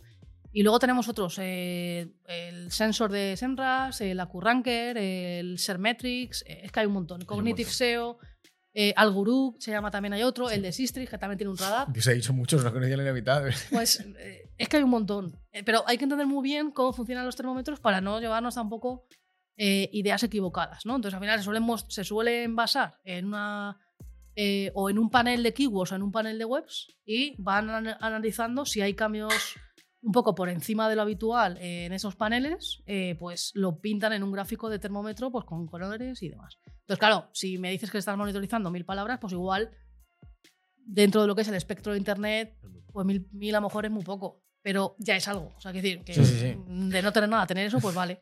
Pero puede también tener falsos positivos y falsos negativos, ¿vale? En el tema este que estamos ahora mismo, que es qué pasos debemos seguir cuando se lanza un update, eh, yo tenía aquí descritas cuatro fases: fase de lanzamiento, seguimiento, finalización y análisis y acciones. Hemos cubierto con lo que has comentado la fase de lanzamiento, que Sí. es enterarte, ver, has mencionado también la herramienta que la vamos a dejar abajo, el dashboard de Google, la de seguimiento con el Semrush Sensor, etcétera, etcétera, etcétera. Sí. Y tenemos dos fases más, que queremos que nos expliques, ¿no? La de finalización, una vez que ha finalizado, yo ya he hecho, ya sé cuándo ha salido, estoy enterado, ya sé cuándo ha finalizado, o sea, el seguimiento lo estoy haciendo, pero ¿qué pasa cuando finaliza? Y luego, ¿cómo y cuándo hacer esos análisis y qué acciones tengo que poner eh, en marcha? Vale, es, es importante tener en cuenta que cada update va a tener eh, un tiempo de despliegue. Y durante ese tiempo, pues eh, me ha pasado algunas veces que en la primera semana todo era felicidad y en la segunda, pues no tanto. Es decir, se va a ir moviendo. No sabemos exactamente pues, en qué consiste exactamente el despliegue, Ya. pero una vez que se van ejecutando esos modelos que, con los que utiliza eh, aprendizaje automático, etcétera, eh, no sabemos exactamente los pasos, pero si va a durar 15 días, eh, puedes ir haciendo un seguimiento un poco naif de cómo va, para ir viendo un poco por dónde te va a tocar arremangarte. Y yo no empezaría a hacer un análisis profundo hasta que no termine, ¿vale? Incluso, en ocasiones, como os he dicho antes, terminan un update y luego hay una semana detrás como con fluctuaciones o como con eh, eh, sí, rumores de que hay un rollback o rumores de que hay algo más ahí, ¿no? Entonces, yo le daría ese, un poco ese margen eh, que se estabilizase. Y a partir de ahí yo empezaría a analizar. Si, si durante las dos semanas hemos usado Sistrix, que para mí es una de las herramientas así como más relevantes para mirar los updates, pero bueno, se puede usar Hrefs y se puede usar también incluso, bueno, Ser Console, por supuesto. ¿Se le puede dar un vistazo a la web? Sí, para ver un poco en qué keywords eh, hemos podido perder o qué tipología de páginas hemos podido ver que ha afectado más y ya nos vamos haciendo una composición del lugar. Pero hasta que no termine yo no me, no me mataría en hacer, sacar conclusiones que luego no me van a servir. Una vez termina, yo creo que ahí tenemos que hacer un before-after. O sea, tenemos que sí o sí ver cómo estábamos antes y cómo estábamos ahora, después del cambio. Eh, teniendo en cuenta que, oye, que no vaya a ser nada de estacionalidad o que no vaya a ser cosas Claro, claro. De que hemos hecho, una migración y no hemos redirigido nada. Pues oye, el contexto alrededor lo tenemos que conocer cada uno, ¿no? Pero pensando en que no hubiese pasado nada, no fuese estacionalidad y no hubiese ningún evento que nos haya descolocado o nos haya ensuciado los datos, yo haría un before after. ¿Cómo estábamos antes? ¿Cómo estamos ahora? Y a partir de ahí, con esa diferencia de posicionamiento, eh, la podemos hacer desde el punto de vista de los rankings, que eso sería ya usando Sistrix, ¿vale? Usando las fechas eh, antes y después. Oye, veo en qué keywords he, he bajado, las int- intento clasificar, ¿vale? ¿Qué tipo de keywords son? ¿Son keywords eh, de alto volumen, de bajo volumen? ¿De qué tipo de intención estamos hablando? ¿Son keywords que he perdido en la primera página? ¿O, son, o realmente son un montón de keywords que he perdido en páginas que realmente ni me generaban visitas, ¿no? Entonces, ese análisis, digamos, es un poco más desde como eh, punta de lanza, vamos a decir, ¿vale? Lo podemos hacer también igualmente en Ser Console, ese mismo análisis, eh, comparando, comparando fechas. Y a partir de ahí, yo intentaría ya ver el nivel de afectación a nivel de páginas. ¿Esto ha sido algo global o ha sido algo puntual de ciertas páginas? Eso es lo que para mí determina la identificación del problema. ¿Vale? Saber si es global o no, o es específico de algo. ¿Vale? Entonces, a partir de ahí, ya nos tocaría ir viendo, eh, analizando, vale, eh, he perdido en estas keywords y en estas URLs. Vamos a decir que no es global, que es algo específico. Vale, ¿en qué tipo de update estamos hablando? Si estamos hablando de cualquiera de los que hemos mencionado, deberíamos conocer más o menos las, bueno, las idiosincrasias de cada uno que hemos mencionado. Eh, reseñas, spam, eh, core. Core puede ser cualquier cosa prácticamente. Eh, y a partir de ahí tenemos que ir a- ya al detalle. Tenemos que ir en ese análisis descendente, ¿no? Como dice Iñaki en, mucha, en una, alguna charla suya. Y entonces tenemos que ir ya al detalle de, vale, eh, ¿en qué keywords ha bajado? ¿Quién está posicionando? Vamos a ver qué contenido es el que está posicionando para entender por qué el mío nos está, se ha perdido, el posicionamiento. Hay que entender eso e ir a los matices. No vale eh, simplemente decir, he perdido en estas keywords, eh, lo voy a poner en el título, voy a hacer no sé qué, link building, no sé cuánto. No, hay que intentar entender el problema en profundidad. Es decir, eh, ¿por qué ahora sale esta web y no salgo yo? Entender eso. Y para entender eso tienes, que meter en la otra web y, enten- y en la tuya. Y no vale esto de, no, es que mi contenido es mejor. No, no, no, espérate. o sea, quiero decir que también ocurre a veces que Google eh, hace cambios y puede perjudicar a gente que tiene un contenido bueno. También Sí. puede ser, ¿vale? Y también puede ser que subamos porque alguien lo ha hecho mal o porque alguien ha perdido mucho. justo. También hay daños colaterales. Sí. ¿Vale? Entonces, eso es lo que tenemos que identificar. Si estamos perdiendo por por qué estamos perdiendo, eh, si es, por ejemplo, si es Search Intent, ¿vale? Si es Search Intent es porque yo no estoy resolviendo la intención, es porque Google ha cambiado la intención, ¿vale? O sea, ahí tenemos dos variantes. Que eso es una putada, que la haya cambiado. Es una putada, pero eh, muchas veces si Google cambia la intención es porque el usuario o Sí, el sí, mercado sí, sí, no, ha correcto, cambiado la intención. El claro ejemplo Vale. es, que siempre lo comento, pero porque me pareció muy curioso, eh, el de la mascarilla. Tú buscabas más- mascarillas Hmm. y salía de, de Sí. cara, de tal, y de repente cuando pasó el, el este, el- la pandemia, pues las mascarillas. y Total. punto, y te cambia la intención y tú Es ahí, el ejemplo si no vendes mascarillas, no puedes hacer absolutamente nada. Sí. Ese es el ejemplo. También es muy interesante el ejemplo de. Yo siempre pongo también otro ejemplo que es el de euro. Que cuando- si tú buscas euro a secas, pues te salen cosas de divisas, de monedas, de finanzas, etc. Y si se acerca eh, la Eurocopa, Ah, sube marcas, sube Claro. suben webs de, de- de- de deporte, de fútbol. Pero bueno, eso ya es por el query de ser eh, freshness, que ya es otra cosa. Pero bueno, eh, también hay otro punto importante, no solamente search intent, que es, ¿realmente tú te merecías estar posi- posicionando por esas keywords? En ocasiones no te lo merecías y estabas ahí un poco que nos hemos, puesto, ¿eh? nos hemos puesto un pin de mira qué bien vamos, pero realmente igual las keywords no eres tú el que tienes que estar saliendo en ellas. Entonces hay que hacer un ejercicio también de honestidad y decir, bueno, pues va- eh, ya lle- llegó el momento del ajuste. Deme- Claro, ¿no? y esto nos pasó a Mario y a mí, no sé si te acuerdas, que siempre lo comentaba y la gente se quejaba cuando estábamos trabajando en los nichos y, y- y nosotros era de mejores, de las mejores, cinco, Sí. tal, no sé, no sé cuánto, y ocupábamos puestos por short tail, por long tail, rollo, rollo maquinilla de afeitar y salíamos ahí, tú dices, es que no merecemos estar ahí, pero mientras... me- y cuando hubo uno de los updates antiguamente, Claro, claro. desaparecimos de esas búsquedas y tú decías, es que no merecemos estar ahí, nuestra web no es para eso, Claro. para eso hay otras webs de marca, que es lo lógico. Sí, sí. A ver, yo creo que, claro, es que eh, Google va poco a poco atinando ciertas queries y ciertas tal, y claro, llega un momento en el que dices tú, pues mira, aquí me estaba librando y ya toma por culo. Ya Claro. estoy out. Sí, sí, sí. Sí, no, o sea, pero ahí también hay que ser en ese sentido, esa Honestos. parte de autocrítica y de Sí, sí, honestidad, sí, es sí. decir, bueno, eh, al final lo tendrás que reportar al cliente seguramente, pero yo creo que también es nuestra responsabilidad, 100%. es nuestra responsabilidad eh, O sea, en, o sea, en plan comunicárselo. Yo comunicárselo y eh, dominar nosotros y controlar nosotros la gestión de las expectativas. Claro, justo, porque justo. Hablamos el otro es día justo súper, de esto, estamos súper, en la misma súper línea. importante, súper importante. Porque al final eh, no es realista que tu web eh, esté posicionado por maquinillas de que no. no. es realista. De hecho, se lo Aunque puedes haya- vender al cliente como un beneficio. Claro, claro. Gracias que has estado. Vale, pero aunque lo Gracias hayas que has estado. conseguido, aunque lo hayas conseguido, es que no, o sea, no deberías estar Claro. ahí. No Por es tu sitio. Ese sitio es para otro tipo de webs. Correcto. Para listados. Entonces, por lo que sea, ha salido ahí, fenomenal. Mm. Y tenemos como profesionales SEO dos caminos. Sacar pecho o decir, mira, que dure no- lo que dure. exacto, no celebres antes de tiempo. Claro. Porque yo eso sí que lo veo un problema también a largo plazo. Súper ¿Vale? peligroso. Nuestro trabajo, nuestra profesionalidad tiene que ir orientada a eh, informar de lo que pasa y comentar cuál es el plan, hacia qué objetivos vamos a ir. Sí. Siempre con un plan a largo plazo, nada de bandazos ni de palos de ciego. Es decir, y, y que tú estuvieses posicionando por una palabra que no te corresponde, no se puede reportar como un éxito jamás, Ahí está. ¿vale? Porque estás abonando el camino porque la caída va a ser más grande luego. Efectivamente. Te- o sea, te caes de un primero, igual, Sí. te, igual te rompes una pierna, te caes de un décimo, igual te matas. Entonces, eh, y, y Sí, ya porque no, no es- sabes, también es verdad que no sabes cuánto va a durar. Cuando le dices al cliente, bueno, estamos ahí, y te puede preguntar, bueno, pero esto cuánto va a durar. Pues yo que sé, Pero- a lo mejor le dices tres que- meses y dura cuatro años. Sí, sí.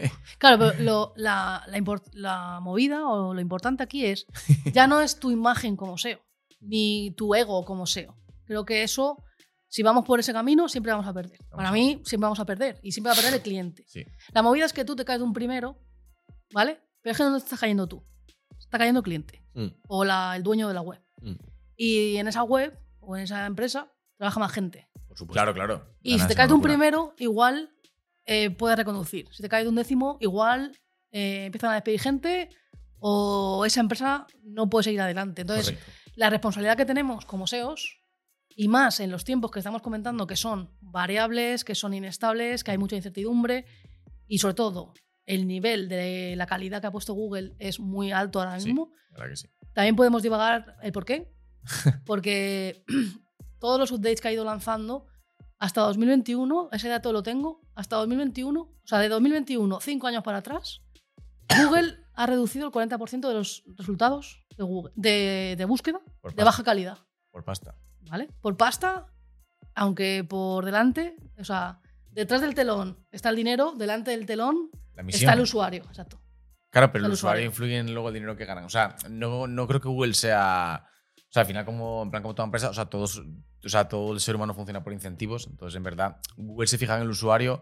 No creo que porque quiera ser, eh, o sea, sea, sea, o sea, como algo altruista, sino porque sabe que el usuario, o sea, Es su vehículo, es su vehículo. claro, o sea, Sí, es- sí. o sea, si, o sea, si yo no estoy contento, no te uso. Claro, Punto. claro, exactamente. Y además Google eh, dejó de ser a- hace mucho tiempo eh, un, un sitio de paso, Claro, ¿vale? Para ser un producto que necesita que la gente pase mucho tiempo en él. sí. Como cualquier otro. Cualquier producto que uséis, si usáis Pinterest, si usáis Wallapop, si usáis en la que sea, me da igual. Hay una métrica que van a usar que es el tiempo que pasa la gente ahí. Y Sí. van a llevar a cabo Claro, acciones 100%. y, y van a hacer siempre pruebas para intentar aumentar la retención del usuario y que esté más tiempo. Eh, cuanto más tiempo estemos en Google nosotros, más anuncios también nos van a impactar, por ejemplo. Sí, sí. ¿vale? Y también ahí entran ya otras historias de, de cuando algo es gratis, el producto eres tú, ¿no? Pues eh, a ti te han dado Gmail toda la vida gratis, Claro, claro. eh, te han dado Chrome, te han dado tal, no sé qué, y ya luego te das cuenta de que todo el ecosistema de Google, eh, bueno, pues si tú tuvieses que tomar la decisión ahora de irte de Google, pues Sí, tiene sí. ciertas Te va complejidades. escuartizando y te Sí, va ¿eso cómo se metiendo pues, una Eso- parte de ti en Gmail, otra parte de ti en el navegador, otra parte de ti. Eh, en plan, eso se llama. eh, Se llama o sea, Google. Que esto lo hace Apple también. Se llama Google. O sea, que esto hace, esto hace, esto hace también Apple, que cuando, te- que cuando entras en su, en su ecosistema de tengo el Mac Ah, sí, sí, y tengo sí, el sí. iPhone, y claro, y tengo AirDrop, que es súper cómodo, Sí, es- anda es- pasando de cosas. Es más fácil eh, tener todo de Mac que Claro. tener algunas cosas de Mac y algunas de Windows. Es una- así. El mismo cargador para otro móvil no te vale ni para Claro, el iPhone. claro, la leche. No, pero es que no solo es por los cargadores, es una cuestión de la experiencia. Porque todas las integraciones Claro. van voladas y van súper fáciles. Sí. eh, yo qué sé. Es que si yo, por ejemplo, aquí tengo abiertas 20 pestañas, eh, se me sincronizan en el móvil. Es que es la, es que es la polla. Entonces, claro, Apple fanboy. pero- han, han ido sacando cosas que al final te hacen, Sí, eh, sí. te retienen. Te retienen. Y es un poco lo que hacen todas las empresas que, bueno, en la actualidad. Y, y un segundo, volviendo un poco a lo de antes, a lo de ser sinceros en plan con el cliente, creo que también, ya si no eres una persona empática barra altruista con el cliente, con el negocio y con, las, con los empleados, eh, a ti también te beneficia como SEO, o sea, como profesional, hacerle ver al cliente que, lo, que, o sea, que la situación actual se puede ir un poco al garete y que igual no se merece estar por esa keyword o por esas keyword o por esa página. De hecho, a mí me, me pasó hace poco que me entró un cliente que bueno, está hecho mierda y está arranqueando un par de queries bastante tochas y lo primero que le dije fue al cliente, tío, no sé cómo coño estás aquí.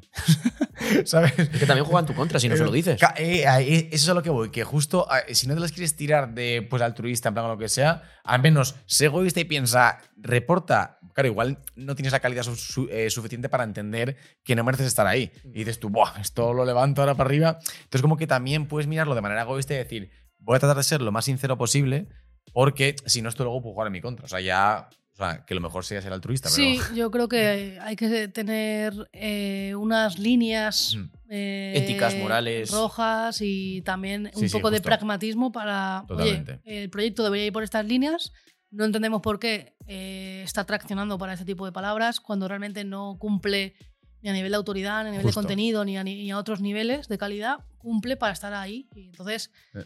creemos, yo... eh, son hipótesis que, que se Sí. pueden lanzar al cliente. Eh, es muy probable que esto eh, pueda caer. Y, o sea, y que lo puedes ver muy fácil con un gráfico, con un acumulado, en el que le metes las Sí. queries a las páginas y luego en plan, o sea, en plan acumulado, súper fácil en plan de Sí. ver. Decir, hostia, el negocio depende solamente de estas dos páginas, de estas dos queries, y Es que es encima otro- no se lo merece. Es otro, otro melón muy interesante que Sí, es. el grado de dependencia que tenemos de ciertas cosas en los proyectos SEO. Sí. Eh, por ejemplo, Discover, pues gente que dependa solo de Discover, pues suerte. Hay que diversificar lo máximo Suerte, posible pues claro. todo nuestro tráfico pues, en diferentes secciones, en diferentes productos. Sí, Sí, es sí, verdad. sí, sí, sí, A mí sí, sí. hace años me, me vino un proyecto que tenían el 85% de tráfico orgánico. Digo, pero ¿cuál es tu objetivo? ¿Llegar Claro. a 100? O yo no, o sea, esto ahora mismo es una, no sé si había un programa que era la patata caliente, que se iban pasando y Ah, sí, luego lo explotaba. de- lo- le- Claro. ¿Qué que apostamos el- o uno no, de de, esos? del Grand Prix. Ah, Grand. Prix. Eh, claro, es una patata caliente, Mm, porque sí, eso sí. es muy inestable y, y ya simplemente a nivel de negocio. Tú imagínate que en tu empresa la facturación depende de un cliente. claro. No, es no, una no. locura. Eso es Es una locura. vivir en una tensión que no. Que no. Sí, y entonces sí, a nivel que- SEO sería lo mismo. No. Tienes que tener una diversificación de, clien- de clientes, no, de fuentes de tráfico. Y luego, aparte, todo lo que subyace detrás de todo lo que hace Google, al final, creo que el componente marca Claro, es que es un punto que nos guste más o menos, es el, es una realidad. Es el activo más fuerte que tenemos. Y si Es el, conseguimos. es- el activo más fuerte que puede tener Sí. una marca. O sea, una, una- una empresa, Una su marca. Y, y que eliminas la dependencia. Claro, e- entonces yo siempre lo he visto desde hace muchos años, lo hemos hablado tú y yo, bueno, los tres, que al final la gente intenta eh, usar Google, y esto tengo yo un vídeo de 2018 donde, donde se explicaba, intenta usar Google para facturar más en vez de que el facturar más sea una consecuencia y usar a, Google de vehículo para Ahí, generar justo. una marca, más búsquedas de marca que a- estoy usando Google para cada vez de pegarme más de él. que si Google te va quitando Sí, tráfico, tú tengas tus búsquedas de marca que también se retroalimenta porque cuanto más te busquen por marca, mejor estarás Sí. a nivel de autoridad, etcétera, etcétera. Total, es que. Total. Pero También- eso no se fija la gente. También hay que ser, en este sentido, eh, hay una. O sea, hay sectores que, siendo honestos, eh. ¿cómo construís una marca? Claro, claro, es Es más Entonces, complejo. hay- en eso hay Pero tienes, pero, honestos, tienes, sí, pero tienes que pensar en eso desde el pero inicio. bueno, sí. eh, creo que en, en ciertos niveles puedes hacer ciertas cosas. Correcto. Sí. Pero Ah, no decir, como, como tengo este sector, no puedo hacer nada. No, No, no, algo no, se no. podrá hacer. Algo se podrá hacer, algo se podrá hacer. Algo Lo que pasa es que hay otros sectores que tienen muchas más oportunidades Hombre, claro. Para hacer crecer la marca Sí, y sí, sí. porque a lo mejor eh, las pautas de consumo de usuarios en ese sector. Eh, tienen a nativos digitales o tienen a gente que, que está totalmente eh, volcada en Internet, pero hay otros sectores que bueno, pueden ser un poco más complicado, pero eso no quiere decir que no se puedan hacer algunas Eso cosas. es, eso es.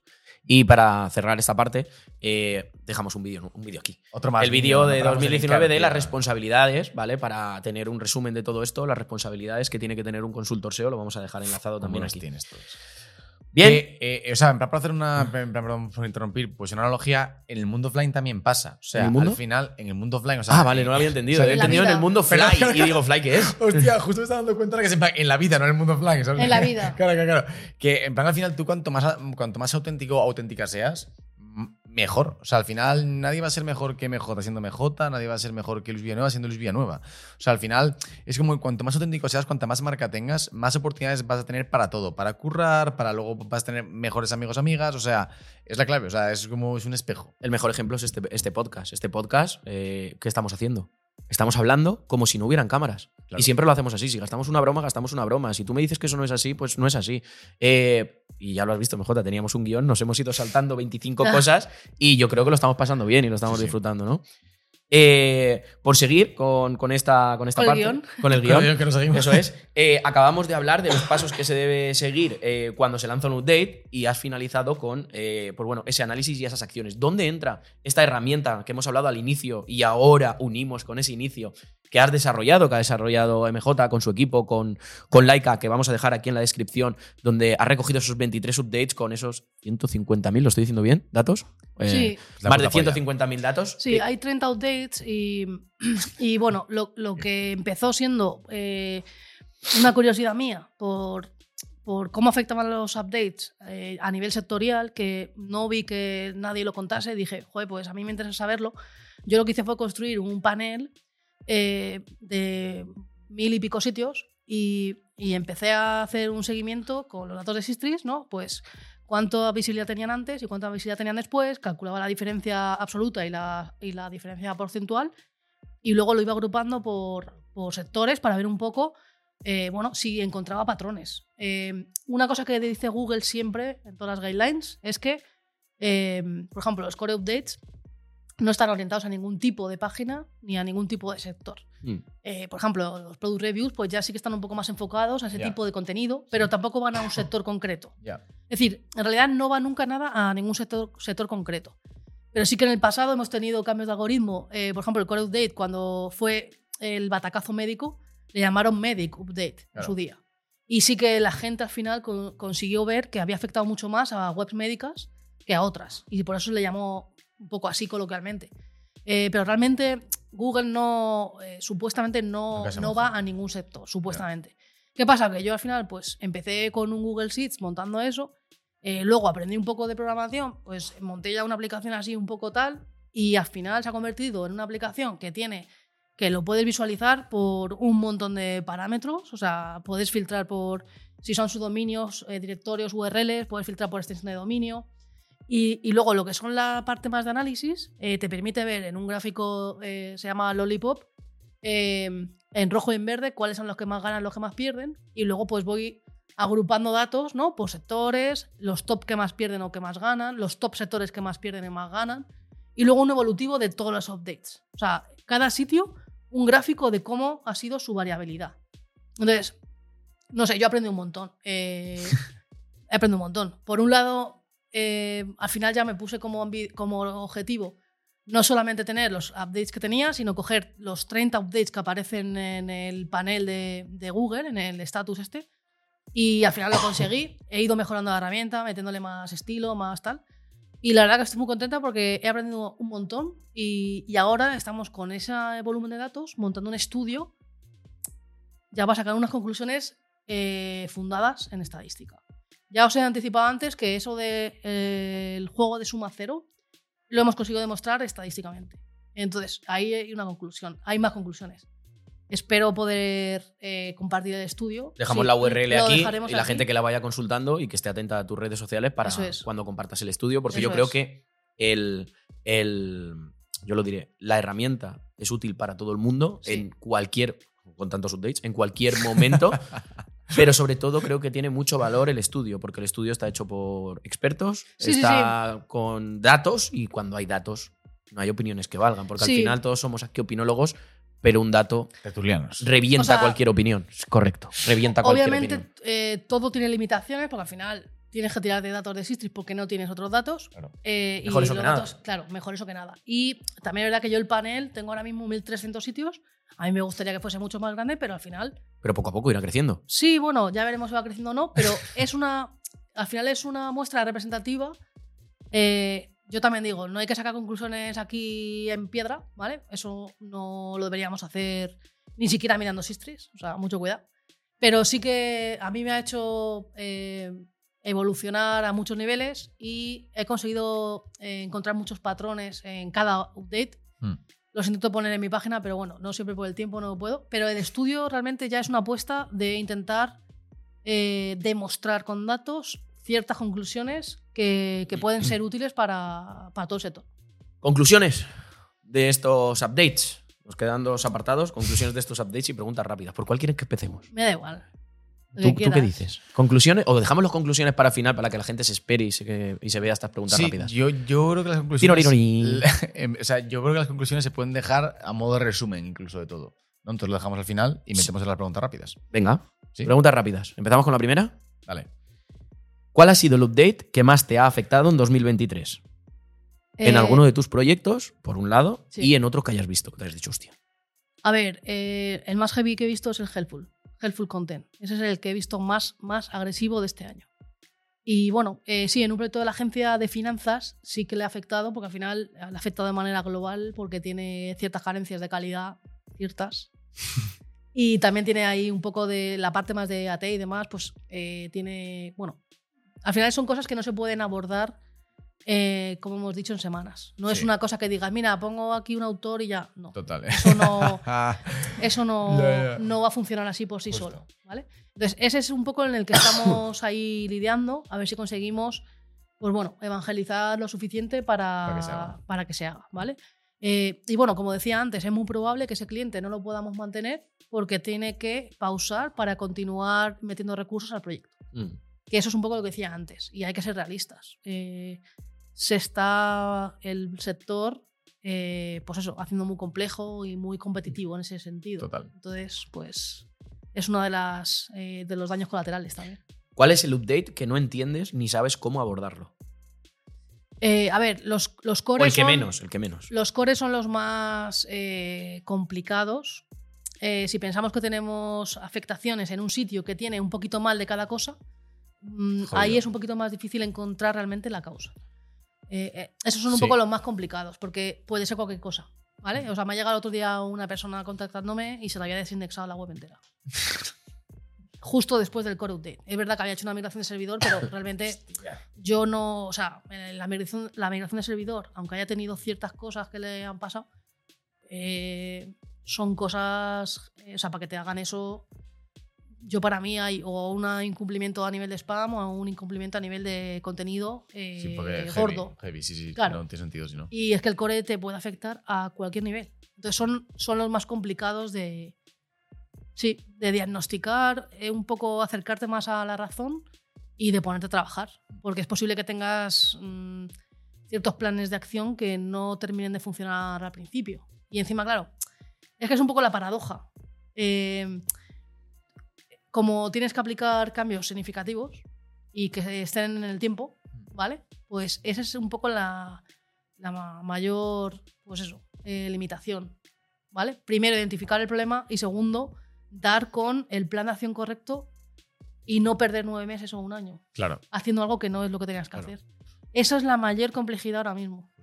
Porque, mira, a mí me afecta Product Reviews, es Product Reviews. Yo ya sé que va por este caminito. Justo. Pero es que el Core Update es así. Es, puede ir por cualquier lado. Entonces la siguiente pregunta ya sé que me vas a contestar. Te iba a decir, si tuvieses que quitarte de todos los updates que hemos ido repasando, que son los más importantes, uno que facilitara tu trabajo, ¿cuál sería? Es que yo no me quitaría ninguno porque Pero no, si está, que- no está ya, en mi mano. Sabía entonces- que iba a contestar eso, Claro. pero digo, si tuvieses, si tú ahora mismo tuvieses el poder y te dijeran, MJ, estás obligada a quitar uno de los updates, ¿cuál, cuál cogerías? Puede que sea más fácil la vida del SEO sin el core. Puede ser. Eh, Sí, sí, pero bueno, 100%, ¿eh?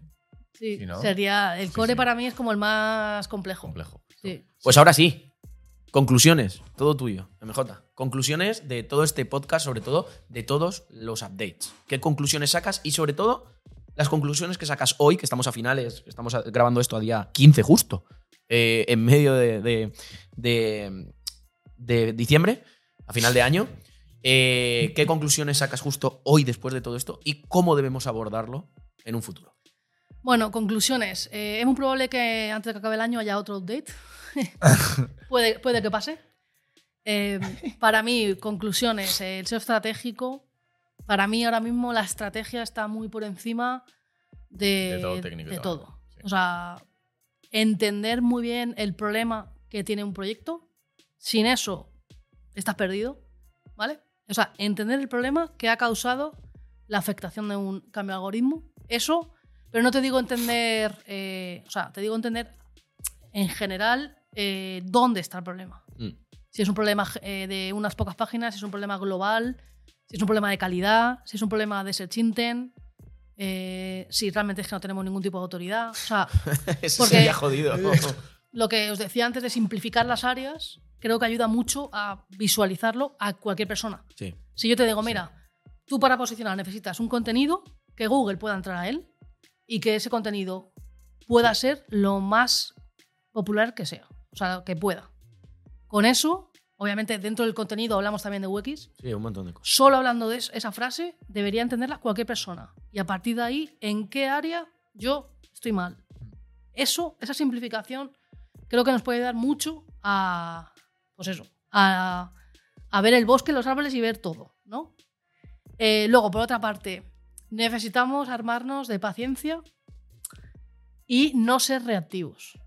Nosotros no estamos aquí para reaccionar, estamos aquí para dirigir y para hacer, o sea, para eh, tener una visión de hacia dónde tiene que ir el proyecto, no para reaccionar a un cambio de algoritmo. Claro.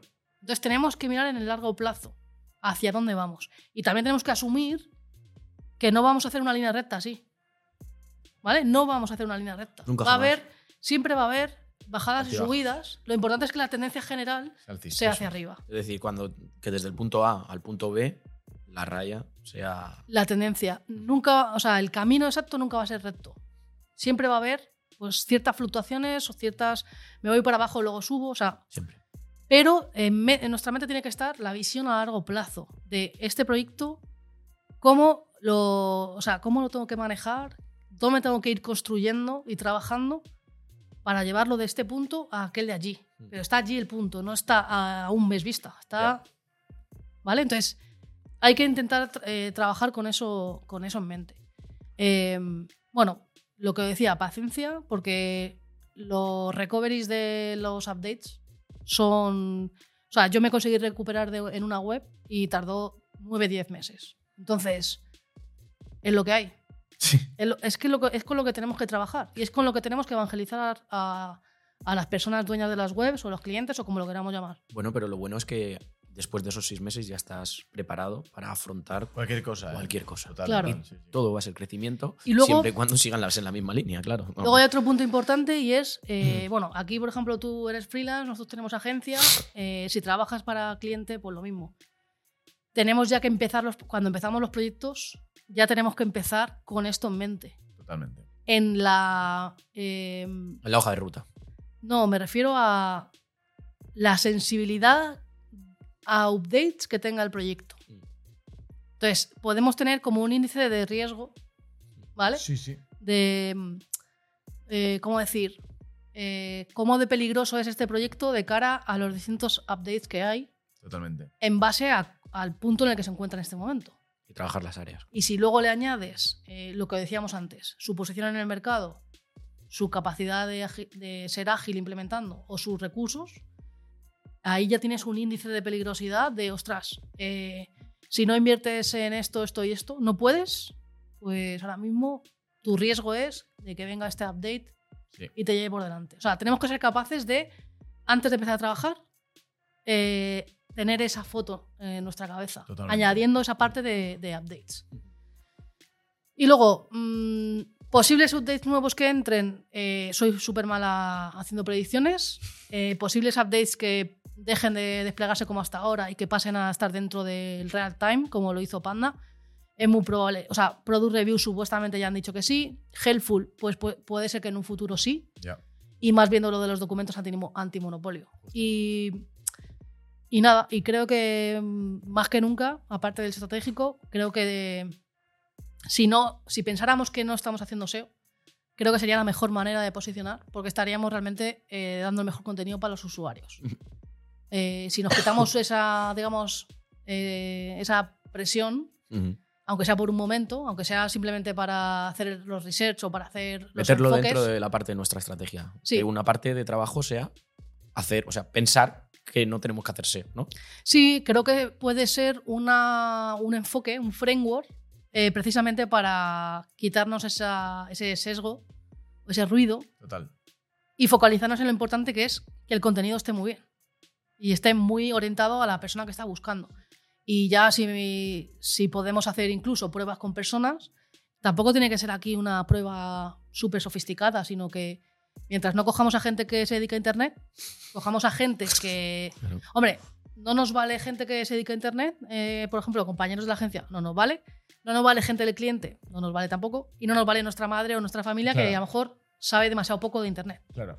Entonces necesitamos un usuario medio que nos dé su opinión cruda de si ese contenido, yo qué sé, si tenéis algún colega que monta mucho en bici, pues la, vuestro cliente de bicis, oye, mira a ver esto como si, yo qué sé, ¿Qué cómo lo buscarías o qué te parece o cómo está contenido. Son cosas eh, aparentemente muy triviales, pero que seguramente que ese feedback nos daría una información que nuestros sesgos no, Total. no llegamos y que muchas veces si el cliente está muy enamorado de su producto tampoco no- nos va a ayudar ahí. Entonces, no sé, ser estratégico, personas, eh, paciencia y no ser reactivos, sobre todo. O sea, ser eh, proactivos. Nosotros tenemos nuestro plan, pero no, no estamos para reaccionar. Y tener esa sensibilidad a los updates cuando entra un proyecto. A ver el riesgo. que- Esa parte yo creo que es muy importante intentar incorporarla, da igual eh, si siendo agencia o no. Y estaría muy bien que a nivel ya del el dueño de la web o el cliente también sea capaz de exigirlo. Decir, mira, no, dime antes de empezar a hacer nada hacia dónde tenemos que ir y dime también cómo de importantes son los updates en nuestro caso o qué áreas de nuestro proyecto son los que están ahora mismo más vulnerables a ser eh, afectadas. Es decir, estrategia. Es que es Sí, estrategia. estrategia. Es estrategia full. Pues me encanta la forma de finalizar Sí, este, este, este episodio. Yo creo que no vamos a añadir absolutamente nada más. Creo que es el broche final a un programa que creo que es necesario no solo para cualquier persona que se dedique a- de forma profesional al SEO, sino para cualquiera que esté empezando en SEO, que ya me- eh, tenga en cuenta todas estas cosas. Y también para cualquier dueño de negocio que dependa ya un mínimo su facturación del SEO y del digital. Tío, es como que llamarlo solamente para updates me da pena. O sea, es como. No, es que esto es una masterclass Claro, de es- cómo afrontar el SEO a partir de ahora, en 2024. partida- Sí. A ver, los updates al final eh, nos los tenemos que comer igual, porque esto ya Google manda. ya, pero dirigen, Pero- dirigen tu tráfico. dirige nuestro tráfico, pero nosotros al final, eh, la, cómo nos afectan esos updates, tenemos que intentar controlarlos desde la parte en la que podemos hacer Exacto. cosas. Entonces, es verdad que los updates muchas veces generan incertidumbre, generan eh, dudas, generan miedo también. Yo conozco gente que está todos los días mirando Sistris, cómo va subiendo ahí la gráfica. Pues que me parece muy bien, que yo muchas veces también lo hago. Mm, Y una cosa es tener esa motivación de cómo van evolucionando los resultados mm. Sí. y otra cosa es la obsesión eh, cuando el foco hay que ponerlo eh, en ser, primero en ser conscientes dónde flaqueamos. Mm. Y, Sí. y lo tienes que decir, y lo tienes que sí, verbalizar. si no lo verbalizas, el problema no existe. Lo tienes que decir. El problema que tenemos está aquí. Mm. Si a partir de ahí no se hacen cosas, pues Yo tengo una amiga que siempre me dice, es que no sé por qué no empezaste a, hablar- a aprender inglés eh, cuando te lo dije, y a lo mejor me lo dijo hace cinco años. Pues es que ahora mismo sería yo bilingüe. Pues Claro. claro. Pero no lo verbalizaste. Claro, pero eh, hay que empezar. En algún momento hay que empezar. Sí. Mm. Si yo te digo que el problema es este y nunca empezamos, pues todo ese tiempo es tiempo que hemos perdido de empezar a cambiar las cosas y de empezar a poner una solución. Entonces, eh, claro, hablamos de updates, pero realmente estamos hablando de algo muy sensible que le afecta a los proyectos. A veces por desconocimiento, la gente hace cosas e intenta mm, eh, matar moscas a cañonazos, intentando resolver cosas como si fuesen cosas a corto plazo que se pueden cambiar. No se pueden cambiar. O sea, es, la conclusión del programa, aparte de la parte de estrategia y demás, es Cambia tu mentalidad, a día de hoy ¿no? ningún cambio de algoritmo lo vas a arreglar haciendo una cosa eh, cinco días después del update. No lo vas a hacer. No es una cuestión de cambiar una cosa o cambiar dos. Es decir, hombre, si tienes toda la web en no index, pues hombre, quítalo. Pero no lo vas a cambiar. Va a haber que Eso hacer- es lo que tiene que quedar en la mente de la gente que vea este podcast. Tanto dueños de negocio como, como SEOs. No vas a revertir una afectación de un cambio de algoritmo en el corto plazo. Esto- No lo vas a hacer. Y esto va para el tráiler. Sí. Y igual hay que sacar un curso de elevación de conciencia contra, contra updates.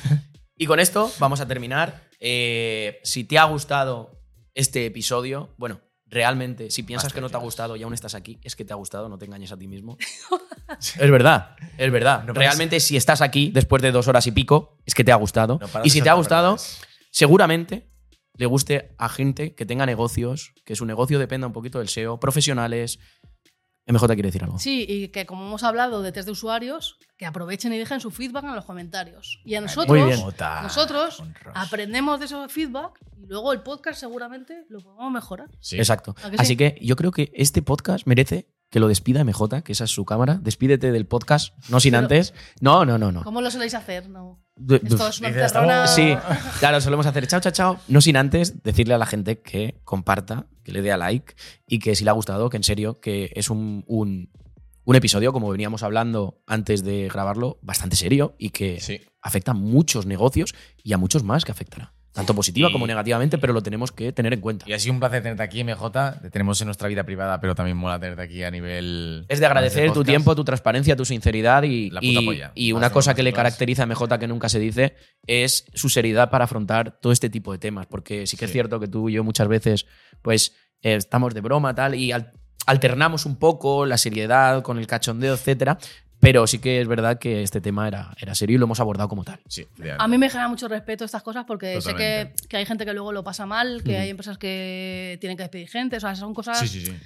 que también cuando no hay updates también ocurre. Por supuesto, sí, sí. Si Pero te lo- han hecho algo que tu web al final no ha ido por donde tenía que ir, a veces Sí. tienes que cerrar también. Entonces, creo que como SEOs tenemos una responsabilidad grande Totalmente. y bueno, a mí me encanta estar de risas, pero también es verdad que hoy era como, y se lo dije a Luis, le dije, quiero venir con todos los datos bien preparados en mi cabeza, me voy a dejar aquí el ordenador por si acaso se me ha olvidado algo, pero al final me he acordado de todo. y si queréis lo despedimos así. Perfecto. Ahí tienes tu cámara, da una conclusión decir- final y despídete. No, a ver, la conclusión en plan ya la ha dado, pobre. Sí. Me puedes decir en plan hasta luego y ya está, MJ. Sí, así Sí, lo sí. soléis hacer. Sí, Chao, chao, decimos Chao, chao.